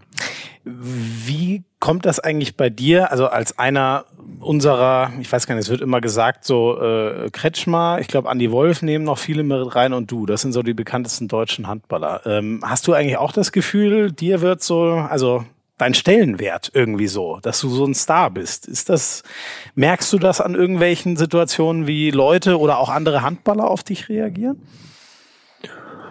Ja, schon. Äh, ich glaube, es ist, es war für mich jetzt auch nochmal in diesem Jahr sehr, sehr besonders, das zu sehen, weil wir ja mit der, mit der WM im Januar eine, eine riesige Reichweite hatten mhm. und dann, dann glaube ich schon nochmal äh, auch als Persönlichkeiten, als Einzelsportler auch nochmal bekannter geworden sind. Ja. Aber für mich war das so, ich habe die WM gespielt und war dann wieder in Frankreich. Mhm. Mhm. Und dann ähm, war ich ab und an mal hier äh, irgendwo auf dem Straßenfest und konnte dann da nicht mehr normal durchlaufen. Ja.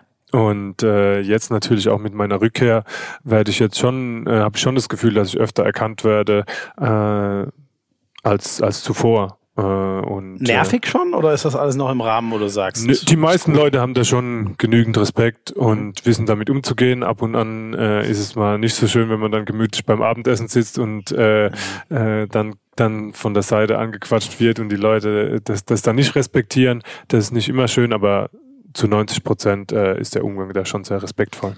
Aber diese Heim-WM oder geteilte Heim-WM mit Dänemark, das war schon, hat es nochmal auf ein ganz anderes Level gehoben. Habe ich das Gefühl, ja. Ja. Was ist äh, bei dir so, merkst du ja sicher auch an Social Media Zahlen und so sonst noch? Äh, was ist sonst hängen geblieben von diesem Turnier? In meinem Kopf ganz, ganz viel. Mhm. Ähm, das war für mich das äh, ein Riesenereignis. Äh, eine WM im eigenen Land spielen zu dürfen. Die, die Atmosphäre in den Hallen war, war unglaublich und ich bin froh, dass ich das im, jetzt in einem höheren Alter miterleben durfte, weil ich jetzt viel, viel besser einschätzen kann, was das für einen Stellenwert hat. Äh, und äh, wenn ich sowas mit Anfang 20 miterlebt hätte, hätte ich ja gedacht, das wäre normal. Ja, und, ja, ja. jetzt mit, mit Anfang 30 äh, kann ich das einschätzen, was das für ein Privileg ist, dass man so ein, so ein Event mit so einer Unterstützung im eigenen Land spielen, spielen durfte. Ist 2024 schon ein bisschen in deinem Kopf? Noch nicht. Ist noch zu weit weg. Ist noch zu weit weg. Äh, aber ja, vielleicht schauen wir mal, ob die Jüngeren bis dahin besser sind oder nicht. es, kommen, es kommen ein paar nach, muss man sagen. Ähm, ja, ich hoffe, ich habe dazu beigetragen. Ja, ich glaube, die Position erfreut sich großer Beliebtheit. Das kann ich mir echt gut vorstellen. Ähm, wie zufrieden warst du eigentlich mit deiner Leistung bei der, bei der WM? Es geht, es geht immer noch besser. Äh, man kann immer noch, immer noch besser spielen. äh, alles in allem war ich, war ich schon zufrieden, aber äh, man man misst sich ja immer an Quote, an der eigenen Quote auch ein Stück weit. Äh, die, die war schon gut. Äh, äh, aber zum Beispiel das Spiel gegen Kroatien habe ich, glaube ich, äh, mein schlechtestes Spiel gemacht. Mhm. Hab äh, drei, drei, vier von außen verballert, äh, zum Glück den entscheidenden reingemacht am Ende in der letzten, in den letzten 20 Sekunden, äh, in den letzten 10 Sekunden. Aber da habe ich gedacht, ah, Mist, jetzt in dem entscheidenden Spiel, jetzt hast du keine Ahnung, was ich da hatte, ich weiß nicht mehr. Äh, vier von sieben oder vier von acht. da war ich selber in der Halle und hatte auch schon ein paar Intus. das erinnere ich mich am wenigsten. Aber alles in allem äh, war ich da schon zufrieden, ja. Ja. Auch nicht nur die Art und Weise, auch nicht nur das Spielen, sondern auch, glaube ich, wir waren ja alle äh, so geil drauf und so emotionsgeladen. Äh, ich war einfach stolz auf uns als Team, wie wir uns präsentiert haben und äh, wie wir, wie wir auch das Publikum mitge mitgenommen haben mhm. und wie, der, wie wir es auch geschafft haben, dass der Funke überspringt von, von uns auf dem Feld äh, mit unserem, mit unserer Herangehensweise, mit unserer Aggressivität, mit unserem Spiel, mit unserem Zug zum Tor haben wir, glaube ich, auch die Zuschauer gut mitnehmen können. Am Ende leider zwei Niederlagen, aber ja, wir werden weitermachen und hoffen, dass wir die nächsten Jahre auch wieder vertreten sind in, unter den, im Halbfinale zumindest. Und wenn, wenn ja. man Konstanz schafft, ins Halbfinale zu kommen, dann springt irgendwann auch mehr wieder raus. Ist das für dich eigentlich, dass du diesen EM-Titel 2016, der irgendwie ehrlich gesagt aus dem Nichts kam, äh, so gefühlt, dass du den nicht äh, miterlebt hast? Ist das was, was irgendwie noch an dir nagt, was nervt oder so? Mhm. Also du konntest ja nichts dafür, verletzungsbedingt, ne? Aber Nö, na, klar wäre ich da gern dabei gewesen, ist ja. ja. logisch. Wenn man, wenn man jahrelang Teil der Nationalmannschaft ist und auch, auch noch Kapitän des Teams ist und äh, auch viele Turniere hatte, in, in denen in denen es nicht optimal lief und in denen ähm, wegen bestimmten, wegen verschiedenen Faktoren wir nicht so erfolgreich waren und dann auch natürlich ein Stück weit äh, kritisiert wurde äh, als Mannschaft und auch als Einzelspieler, dann, dann wäre man bei so einem Erfolg natürlich gern dabei gewesen, aber ich weiß trotzdem, es einzuschätzen, dass der Titel äh, so enorm wichtig war für, für unseren Sport und fürs Ansehen unseres Sports. Und ich habe mich ja einfach auch, auch mega gefreut ähm, für, für die Jungs, die dabei waren und die, die den Erfolg feiern konnten und durften. Ja. Die EM zwei Jahre danach als Titelverteidiger war ja irgendwie auch eine, eine prägende. Die erste mit Christian Prokop, äh, der hat es auch, finde ich, also mich hat das sehr beeindruckt, wie er das nochmal erzählt hat hier bei Hand aufs Harz, so wie das ihn, war ja sehr harte EM für ihn, wie er auch danach ja hart angezählt wurde, hart angegangen wurde und es gab ja auch bei euch, äh, auch das hat er ein bisschen erzählt, dass es schon ein bisschen was auszuräumen gab, so zwischen, zwischen euch. Wie schaust du zurück auf das, was damals war mit dem Bundestrainer und wie es jetzt ist? Ich glaube, wir haben das überragend umgesetzt im Nachgang. Ähm, Christian war, war bei mir in Paris, hat mich in Paris besucht. Wir waren, glaube ich, fünf Stunden beim Abendessen zusammengesessen mhm. und haben wirklich äh, Tacheles geredet und alles auf den Tisch gehauen, was, was in jeglicher Richtung äh, von allen Seiten nicht so, nicht so gut lief, äh, wie, wie wir uns das vorgestellt haben. Ähm, was ich persönlich falsch gemacht habe, was, was, äh, was ich bei ihm gesehen habe, welche Fehler er gemacht hab, mhm. hat und äh, wir sind danach rausgegangen und ich hatte ein echt, echt super Gefühl mhm. ähm, nach dem Gespräch, weil wir wirklich unter vier Augen, ähm, ich habe mir natürlich auch vorher Meinung aus der Mannschaft äh, eingeholt und habe mit den Spielern gesprochen, ähm, wie sie das sehen und, und was bei jedem so ein bisschen im Argen lag. Äh, beim Turnier, wir waren ja alle unzufrieden mit unserer eigenen Leistung. Mhm. Äh, normalerweise ähm, wirst du, wirst du nicht so ein, so ein guter Sportler, wenn du zuerst bei, bei allem mit dem Finger auf den anderen zeigst, mhm. äh, bei, bei, bei allem, wenn es nicht gut läuft, sondern jeder hat auch äh, an seine eigene Nase gepackt und hat, hat sich Gedanken gemacht, was er hätte besser machen können. Und äh, so war es bei Christian auch der Fall. Und äh, wir haben dann darüber offen gesprochen und glaube ich, Christian hat sich da extrem, extrem reflektiert äh, gezeigt und hat danach auch einen riesigen Aufwand betrieben, äh, ist, äh, was die Kommunikation betrifft ähm, und ist äh, dazu zu allen Bundesligisten hingefahren und hat extrem die Kommunikation mit den Vereinstrainern gesucht und mit den Nationalspielern. Ähm, auch jetzt im Nachgang an die Heim-WM mhm. ähm, macht er das weiter so, war jetzt gerade äh, vergangenes Wochenende hier in Kronau, hat uns besucht, uns Nationalspieler, die wir hier haben und hat nochmal so eine detaillierte Analyse aufgezeigt aufgezeigt, äh, wo wir alle noch Steigerungspotenzial haben, was wir noch verbessern können. Und äh, das macht er schon sehr, sehr gewissenhaft. Und ich glaube, wir sind da nach wie vor auf einem guten Weg und müssen das, das Ganze jetzt natürlich ohne den großen Push und ohne die große ja. Unterstützung im eigenen Land äh, neu beweisen im Januar. Aber was, was uns als Team betrifft, denke ich, äh, dass wir dass wir da nach wie vor auf einem sehr guten Weg sind, auch mit Christian Poker als Nationaltrainer. Nationaltrainer. In Norwegen, Wien und dann hoffentlich auch in Stockholm. Ne? Das ist so der Reiseplan, wenn es ganz weit gehen soll. Ja. Was hat er denn bei dir noch für Steigerungspotenzial erkannt? Da bin ich jetzt aber gespannt. Ja, ich bin ja jetzt noch, noch nie irgendwie als großes Sprungwunder äh, bekannt gewesen, aber im athletischen Bereich gibt es natürlich immer noch Steigerungspotenzial. Ist nie verkehrt, wenn man äh, als Außenspieler noch schneller rennen kann und höher springen kann. Äh, und ansonsten äh, noch äh, so die ein oder andere mutigere Situation, vielleicht was den Ballklau betrifft und was das, mhm. was das Stellungsspiel vielleicht im, das Entscheidungsverhalten im, im 2 gegen 1, wenn mal die Mittelabwehr ausgespielt ist, betrifft und, und Stürmerfall provozieren oder eben äh, mhm. äh, den Pass auf den Außen zuzumachen. Aber ich glaube, da äh, habe ich mich in den letzten Jahren auch noch gesteigert. Defensiv ist er echt ein Guru, ne? Das, das merkt man in Leipzig jetzt noch, wie viel er sich damit beschäftigt, was man in der Abwehr so alles machen kann. Ja, auf jeden Fall. Ich glaube, das ist ja, ist ja auch ganz normal als Trainer, dass man, dass man sich da Gedanken macht, wie man noch einen Vorteil gegenüber dem Gegner rausarbeiten kann. du das Ja, ich meine, das, das gehört halt dazu. Ich, äh, ja. ich, sag zu dir ja auch nicht, du machst es super, wie du das Mikro bedienen kannst. Mach ich ja auch nicht super. Du hast einfach keinen Grund dazu. ähm, ich weiß, das ist natürlich höchst sensibel, aber kannst du so ein bisschen umreißen? Das ist natürlich alles sehr vertrauensvoll. Aber was waren zum Beispiel Dinge, die du Christian Prokop gesagt hast oder die er dir gesagt hat? Also dieses mehrstündige Gespräch da. Über was hat man da so geredet? Oh, da jetzt ins Detail zu gehen, das weiß ich nicht, ob der Christian da so, so erfreut wäre, ähm, wenn ich da alles auspacken würde, aber im, im Großen und Ganzen wurden, wurden einige Probleme, die wir damals hatten, ja auch schon angesprochen. Ähm, für, für Christian war es, glaube ich, erstmal eine Umstellung natürlich, was es ja auch, was ja auch ganz normal ist, ähm, vom, vom Vereinstrainer zum Nationaltrainer hin.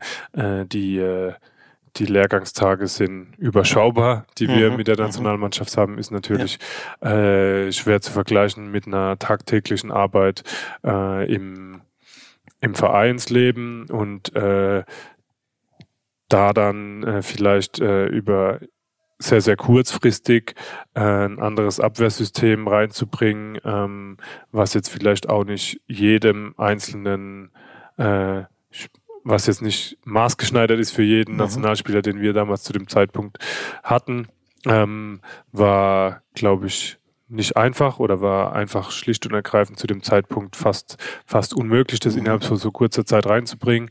Es gab äh, da vielleicht die, das eine oder andere Problem in der Kommunikation, dass wir da zu wenig offen drüber gesprochen haben, auch als Spieler äh, unsere Meinung da zu wenig äh, kundgetan haben, dass das äh, nicht nicht ganz unseren Wünschen entspricht oder dass wir das in, die, in der kurzen Zeit äh, nicht, nicht realisieren können.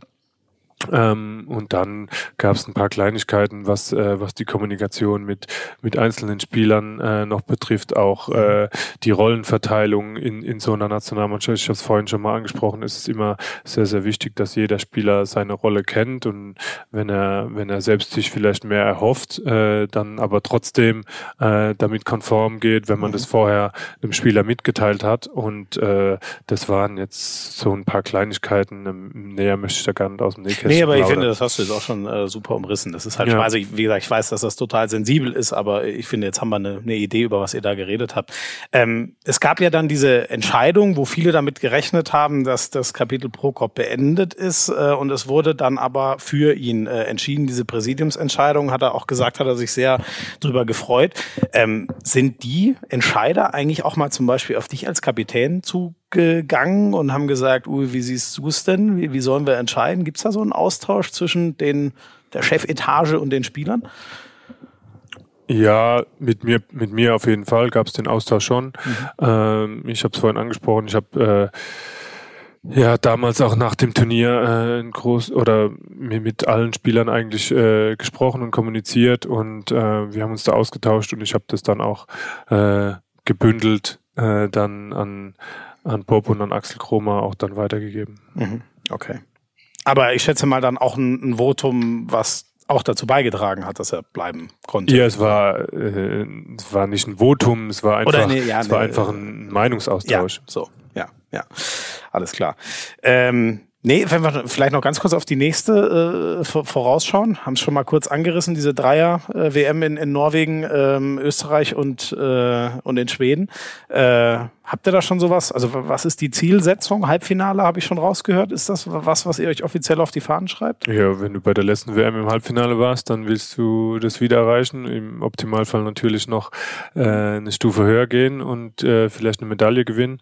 Aber uns ist schon bewusst, dass das äh, alles sehr, sehr eng zugeht. Äh, und wir, wir wissen, oder wir haben es jetzt auch gesehen, du, du hast, wir haben es alle gesehen, äh, du gewinnst gegen Kroatien mit einem Tor ähm, und äh, die werden dann am Ende, glaube ich, siebter oder, oder, mhm. oder sechster. Die Spanier ja. ebenfalls eine Top-Nation, die letztes Jahr noch Europameister war, äh, ist dann auf einmal auch äh, irgendwas in, bei diesen Plätzen ein, eingelaufen mhm. am Ende. Also das sind ja alles Nationen, die, das sind ja alles 50-50-Spiele eigentlich, in, in denen es Kleinigkeiten ausmacht, wer dann am Ende gewinnt. Und äh, wir hatten da logischerweise äh, den Heimvorteil auf unserer Seite bei diesem Turnier und, und haben es geschafft, äh, diese Mannschaften zu schlagen. Aber es sind für mich alles Aspiranten auch äh, auf den Halbfinaleinzug. Und ähm, da waren ja noch zwei Teams äh, vor uns mit Dänemark und Norwegen, die, glaube ich, äh, im Januar einfach noch ein Stück vor uns standen. Auch, auch leistungsgerecht muss man das anerkennen, wenn so ein Gegner dann besser ist. Und gegen Frankreich war es natürlich sehr eng. Also wird es wieder äh, ein sehr, sehr schweres Unterfangen, aber wir werden alles dafür tun, wieder so weit zu kommen. Bei den Dänen, ehrlich gesagt, ähm, Vielleicht hat das auch was mit dem Heimturnier zu tun. Wir haben ja auch das Finale dann in Herning in ihrer Halle gespielt, aber die, da weiß ich ja gar nicht, wo ich, also allein wenn ich mich in der Bundesliga umgucke, wer da nicht Nationalmannschaft spielt und wie gut die sind. Und wenn ich dann dran denke, wen die alles haben, äh, ich weiß auch nicht, wie die das machen, aber die Dänen wirken mir irgendwie ein bisschen unbesiegbar. Oder bin ich dazu pessimistisch? Nee, die, die kann man schon mal schlagen. Ähm, aber so wie du es jetzt sagst, für Dänemark gab es jetzt wirklich im, im Januar entweder, entweder Gold oder nix. Ähm, mhm. Ich glaube, da wäre da wär jeder in Dänemark äh, riesig enttäuscht gewesen, wenn sie das Turnier nicht gewonnen hätten. Und sie haben es auch mit Bravour gemeistert, muss man, muss man zugeben, muss man honorieren. Start-Zielsieg, ne? So ist es. Durchgerauscht. Aber es kommen wieder andere Turniere und äh, wir werden bestimmt nicht nicht sagen, wenn wir gegen Dänemark spielen, ja gut, die sind unbesiegbar. nee, das würde nur ich tun. Deswegen spiele ich auch nicht mit, sondern rede nur.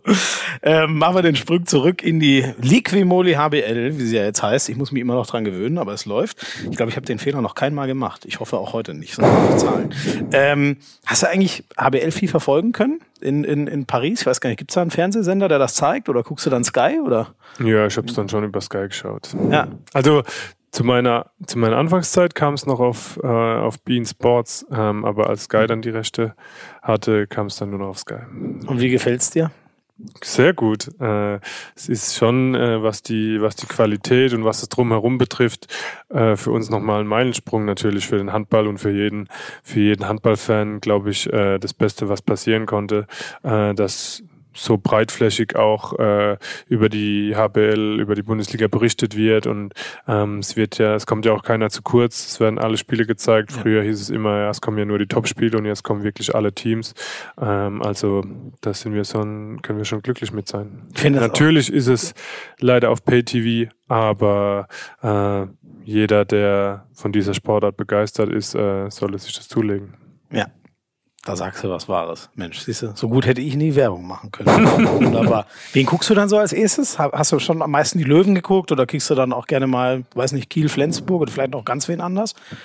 Ja, wenn ich Zeit hatte, habe ich alles geschaut, was kam. Ich ziehe mir das schon alles rein. Ah, echt? Okay, ähm, dann guckst du durch. Ja, äh, außer wenn es dann mal von zu Hause Druck gibt und jetzt reicht's mal wieder, jetzt gehen wir, jetzt machen wir mal was gemeinsam als Familie.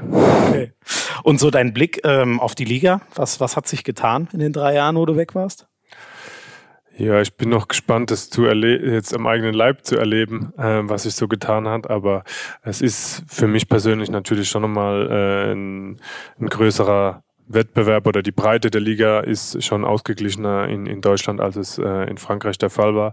Die Top-Teams in Frankreich sind schon äh, absoluten Limit und auf, auf richtig hohem Niveau.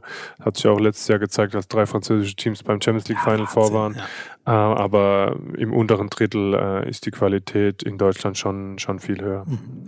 Und die Löwen, also du bist ja jetzt noch gar nicht so lang zurück, aber die ersten Eindrücke wirst du da ja auch haben. Äh, ich glaube, du hast neulich auch schon mal gesagt, die Löwen haben sich schon auch verändert in der Zeit, wo ich weg war.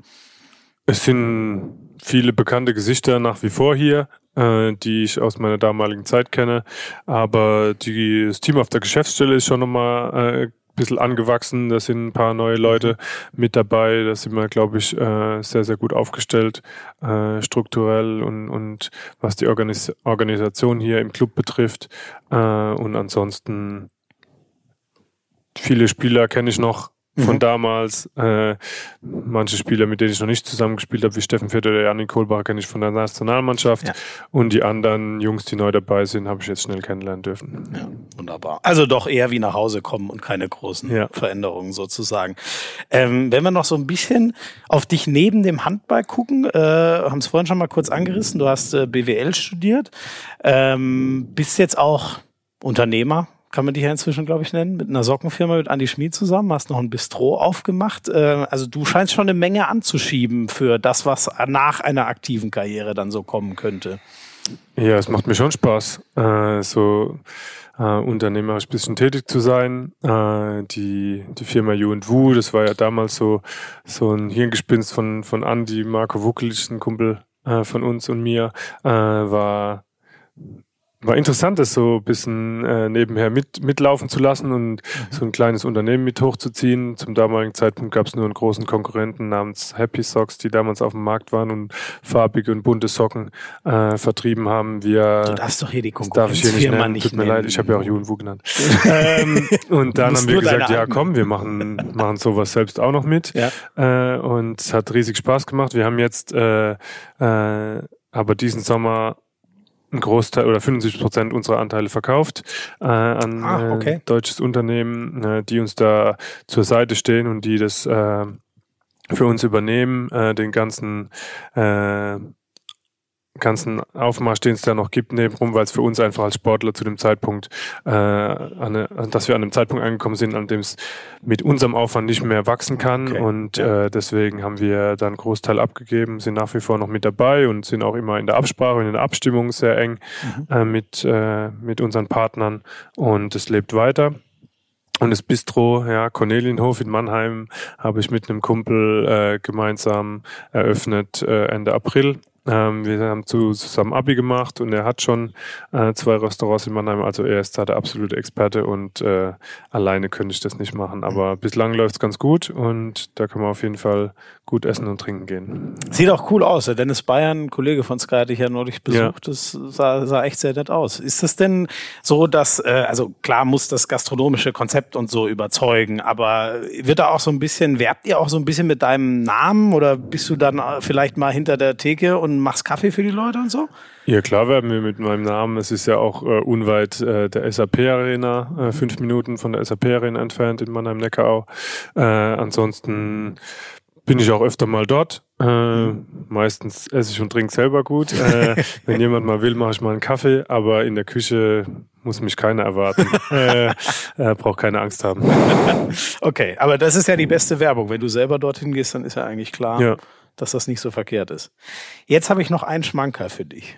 Du weißt los. schon, was kommt, ne? Nee. Ich habe mal deinen. Wen hast, du, äh, wen hast du gefragt? Deinen guten Freund, also bislang ist das ne, noch, Andi Schmid, habe ich mal gefragt. Ähm, ach komm, wir, wir hören es uns einfach an. Es ist äh, höchst amüsant. Andi, erzähl uns mal was über den Uwe, was noch nicht alle über ihn wissen. Ja gut, da gibt's äh, sicherlich äh, ein paar Sachen, aber ähm, was vielleicht in die Öffentlichkeit darf, das äh, also natürlich der Uwe neben, neben einem super Handballspieler, einen guten Typen, gut aussehenden jungen Mann, äh, natürlich, äh, was dazu kommt, ist, dass er vielleicht den Alkohol nicht so gut verträgt. ähm, das hat Olli Roggisch über dich auch gesagt. Eben deswegen gebe ich es jetzt so weiter, aber da hat's wirklich, äh, das ist wirklich die Wahrheit, das ist wirklich die Wahrheit, weil äh, ich kann auch eine kleine Geschichte erzählen. Ja, also gerne. bei uns, äh, also als wir geheiratet haben, meine Frau und ich, vor vier Jahren war das, äh, da war der Uwe eingeladen. Das war im Nachhinein ein Fehler, muss ich, äh, muss ich eingestehen, weil äh, ja nach geschätzten 90 Minuten war Uwe von der Weinschorle relativ dicht und äh, hat dann die ganze Hochzeitsgesellschaft unterhalten, hat dann auch noch den äh, Hochzeitsstrauß gefangen. Also äh, war dann schon grenzwertig. Also von dem her, wenn, äh, wenn da Leute draußen sind, die überlegen, ob sie Uwe als Hochzeitsgast möchten, ich kann davon abraten. Wie, wie, wieso hat er den Brautstrauß gefangen? Ja, das frage ich mich auch. Also diese Frage ist bis heute noch nicht geklärt, aber ja, ist auch ein Ansatz. Das mit dem Brautstrauß weiß ich gar nicht mehr. das spricht natürlich noch mehr für die Geschichte. Äh, was war da los, Uwe? Ja, war eigentlich eine gemütliche Runde, war so eine kleine Gartenparty, eine Gartenhochzeit im kleinen Kreis. Und äh, ja, es sind halt äh, war, war schöne, schöne Sommerabend. Wir haben ein paar, paar Schölche getrunken. Und alles war gut. Äh, weiß gar nicht, was er will. Die Stimmung war gut. Äh, ich, war, ich kann mich noch erinnern, dass ich mit seinem, äh, mit seinem mit dem Partner von seiner Mutter dann irgendwie angefangen habe, Italienisch zu sprechen, obwohl ich das gar nicht kann. äh, und jedes Mal, wenn er mich jetzt wieder trifft, äh, plappert er mich auf Italienisch voll und ich kann nie was antworten. Keine Ahnung. Aber es spricht ja eigentlich für dich, wenn du nicht so viel Alkohol verträgst. Das heißt ja, du trinkst scheinbar nicht so oft, nicht übermäßig oft. Eigentlich vertrage ich viel, aber es war sehr warm an dem Tag. Ach komm. Ist das so? Du trainierst doch die ganze ja, Zeit. Im Vergleich zu Andi vertrage ich schon mehr. ja, das hat Olli Rogisch auch gesagt, ne? Dass der, dass der eigentlich zwei Bier und dann ist er schon weg, so ungefähr. Ja, ungefähr. Und wen, aber aber äh, wer ist so dein? Ihr habt ja einiges zu feiern gehabt in letzter Zeit, ähm, oder was heißt in den in den Jahren, wo du noch da warst, zum Beispiel den Titel 2016. Ähm, Promis hat letztes Mal erzählt, die haben vier Wochen durchgefeiert beim HSV. Wie war die Meisterschaftsfeier damals für dich 2016? Super, wir haben eine Nacht durchgefeiert und haben uns am nächsten Tag mit der Nationalmannschaft getroffen. Ach so, Ari hatte überhaupt keine Zeit. Okay. oh Mann. Aber es war gut. Wir hatten äh, eine, eine tolle Rückreise von Lübbecke, hatten damals auch einen Charterflieger direkt zurück nach Mannheim. Äh, und als wir dann angekommen sind, waren äh, die ganzen Fans, die, die in Mannheim geblieben sind und das live beim Public Viewing geschaut haben, haben auf uns gewartet. Äh, die anderen Fans waren dann, haben es dann, glaube ich, gerade geschafft, von Lübeck zu, nach Hause nach Mannheim zu kommen, als wir angekommen sind. Weil wir uns natürlich viel Zeit gelassen haben nach dem Spiel. Ja. Und dann kommen wir an und alle sagen uns, oh Gott, dass ihr landen konntet und es war doch ein Riesensturm und oh Gott, war, war das, wie waren das im Flugzeug? Und ich so, keine Ahnung, war super. wir, haben, wir haben gar nichts mitbekommen im Flieger, haben gefeiert und alles, oh Gott, Riesensturm, Gewitter und dass ihr überhaupt landen konntet hier im Flughafen. Aber wir haben das nicht mehr mitbekommen. Der dann direkt neben der SAP-Arena, der kleine, der ja, kleine genau. Flughafen. Krass, okay. Also da wurde auch gut, ich finde, das gehört auch dazu. Da wurde also auch gut Natürlich gehört das dazu, logisch. Wer ist da der König? Wer feiert am krassesten bei den Rhein-Neckar-Löwen? Kann man sich selbst nennen? Ja, natürlich. Oh, stark. Okay. Nee, also ich glaube, wir feiern, wir feiern alle gleichermaßen gut. Kann man dich denn, um noch einmal an diese herrliche Geschichte von Andi anzusetzen, kann man dich buchen für Hochzeiten? Du scheinst ja ein Riesentalent zu haben als Entertainer. Ich weiß nicht, das ist jetzt ein bisschen übertrieben, wird es übertrieben dargestellt. Äh, ich fühle mich halt wohl, äh, wenn alle gut, wenn viele Leute gut drauf sind und wenn man eine gute Zeit zusammen hat. Das ist auch was, was ich in Frankreich kennen, äh, kennen und schätzen gelernt habe, dass man äh, sich Zeit äh, nimmt für Genuss und mhm. für, um essen zu gehen und äh, dann, dann auch mal äh, ja eine gute Zeit zusammen hat und sich einfach gut gehen lässt. So, jetzt sind anderthalb Stunden schon wieder rum. Meine Güte, mit euch verfliegt immer die Zeit. Ich wollte ja eigentlich mal kürzer werden. Es ist einfach nicht möglich. Aber ich bin mir sicher, es war so viel spannendes Zeug dabei, dass das keiner vermissen wird. Wir machen noch ein ganz kurzes letztes Break und dann gibt's noch die sieben schnellen Fragen, die Rubrik Hand aufs Harz. Uwe, zwei Wahrzeichen. Der Eiffelturm oder doch lieber der Wasserturm? Ich glaube, der Eiffelturm hat ein bisschen mehr Aussagekraft äh, und ist, glaube ich, ein bisschen öfter fotografiert. Ähm, also eher Eiffelturm. Da kann Mannheim also mit Paris noch nicht ganz äh, mithalten. Hast du ein französisches Lieblingswort? äh, nee. Ein Lieblingswort nicht. Also wie du lachst, hast du doch schon was im Kopf. Ja, aber das sind ja alles Schimpfwörter, die, ja, das ich, ich, mir schon die ich zuerst beigebracht bekommen Ja, dann lass mal hören. Eins. Putain de merde. okay, ich hoffe, die meisten verstehen's. Ich werde es jetzt nicht übersetzen. So ein bisschen Schulfranzösisch habe ich auch noch drin. Wenn du dir noch mal einen Titel gönnen können würdest, würdest du die WM, die EM, Olympiagold, endlich die Champions League oder noch mal die deutsche Meisterschaft nehmen? Olympiagold. Weil? Weil die Olympischen Spiele alle vier Jahre sind und weil das äh, das größte größte Sportevent der Welt ist und wenn man da dann äh, mit einer Goldmedaille nach Hause fährt, äh, ist es einfach das Größte. Und äh, wir haben es 2016 mit Bronze geschafft. Mhm. Es war schon richtig cool, aber wenn man dann nochmal eine Goldmedaille holen könnte, wäre das schon, würde es das nochmal steigern. Tokio in etwa einem Jahr. Da wäre es dann soweit, ne? Deine rechte Hand, dein Gummigelenk, das kennen wir alle sehr gut. Oh Gott, das habe ich ganz vergessen. Das müssen wir nochmal kurz einschieben. Erklär einmal bitte dein Handgelenk. Ich habe das gestern im Kommentar mal versucht so zu erklären, dass das ist äh, wie bei Harry Potter im zweiten Teil, weiß nicht, da werden ihm ja so die Knochen weggezaubert, ne? Und dann ist so, so, so, so wirkt dein Handgelenk auch auf mich und ich glaube den Rest der Handballwelt. Es gibt eine einfache Erklärung. Viel Training und ja. viel Wiederholung und äh, einfach äh, kreativ sein, sich, sich Dinge auszudenken, auch mal in die Rolle des Torhüters zu schlupfen oder mhm. mit, mit, dem Torhüter zu kommunizieren, äh, wie die Torhüter deine Würfe wahrnehmen und deine Körperhaltung, deine Armbewegung, äh, das spielt ja alles zusammen. Es ist ja bei mir auch nicht nur das Handgelenk, es ist ja auch ein Zusammenspiel mit Schulter, ja. Ellbogen, Handgelenk, ähm, was ja bei einem Wurf immer zusammenkommt. Und da habe ich, glaube ich, äh, immer viel Spaß dran gehabt in meiner Jugend, äh, neue Dinge auszuprobieren. Und äh, oftmals gibt es in so, so Sporthallen ja auch so einen Regieraum, wo man sich selbst auf so einer Plexiglasscheibe sieht. Mhm. Und da habe ich mich oft davor gestellt und habe geschaut, wie der Torwart mich wahrnimmt, wie der Torwart meine Bewegung wahrnimmt und habe das dann trainiert. Siehst du? Das sind mal Tipps hier für alle Amateurhandballer, wo viele zuhören. Das ist doch Gold wert. Ganz kurz noch, mit welchem Torwart hast du da? Oder gar einer mit allen? Oder weiß nicht, war es Appelgren? Mit vielen. Einer, einer, einer, mit dem ich viel kommuniziert habe, war damals die große russische Torwartlegende Andrei Lavrov, mit dem ich noch ein paar Monaten, Monate hier zusammenspielen durfte. Mit dem habe ich darüber oft gesprochen, als ich ganz jung war, mit, mit 17, 18. Mhm. Ähm, ja. Okay, krass, dass du dir so früh da schon so Gedanken gemacht hast, aber ne, wer früh übt und so. Ja, und die Frage sollte eigentlich sein, ähm, was machst du eigentlich mit links? Gibt's da irgendwas, wo du lieber die linke Hand nimmst? Nee, gibt's eigentlich nichts. Die hast du nur, damit du richtig rumlaufen kannst, so ja, ungefähr. Genau. ist wie bei Arjen Robben äh, mit dem Fuß, nur umgekehrt. ähm, wenn du dir einen nehmen dürftest in die Mannschaft, Karabatic oder Hansen?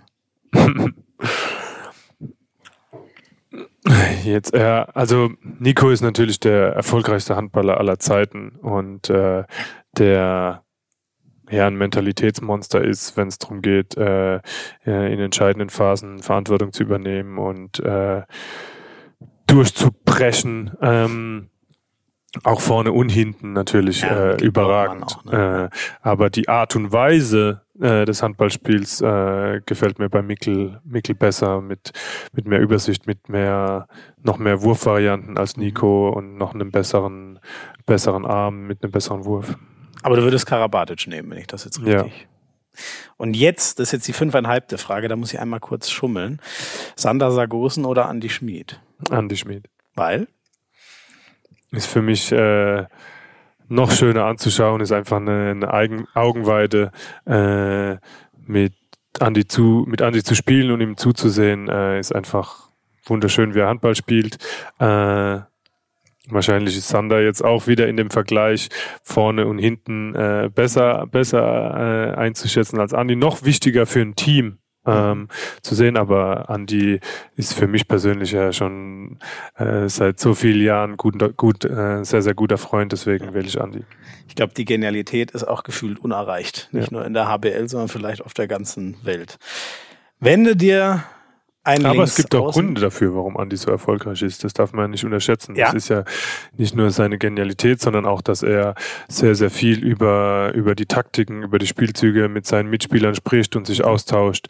Und äh, de, die sind ja dann auch schon, schon ein Stück weit vorbereitet, was so kommt. Also ja. äh, es kommt ja nicht äh, von ungefähr und es ist ja nicht nur so, dass, dass der Andi das, das alles so gut kann, sondern äh, er arbeitet auch viel mit seinen Mitspielern dafür.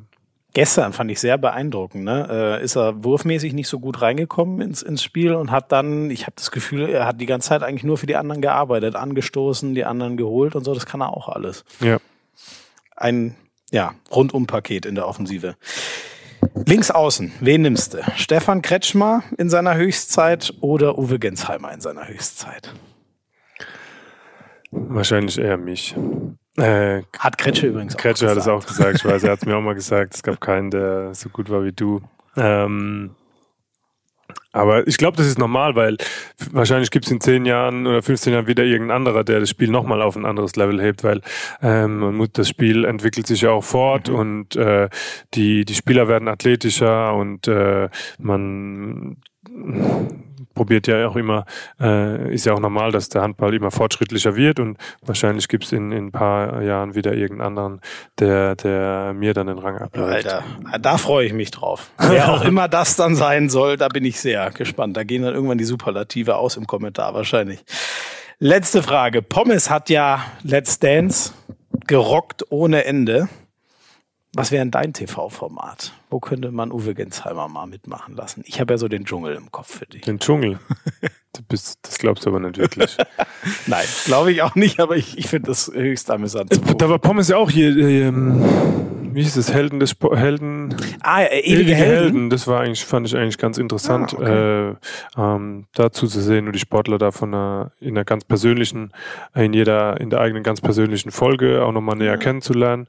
Und äh, so das fand ich eigentlich ein sehr, sehr interessantes Format, dass man da auch nochmal einen anderen Einblick auf die einzelnen Sportler bekommt und äh, da das ist ja sehr, sehr interessant, weil das eigentlich in der Fernsehlandschaft sehr, sehr wenig passiert, dass man nochmal ein bisschen äh, detaillierter mhm. mh, auf so Geschichten von Sportlern eingeht.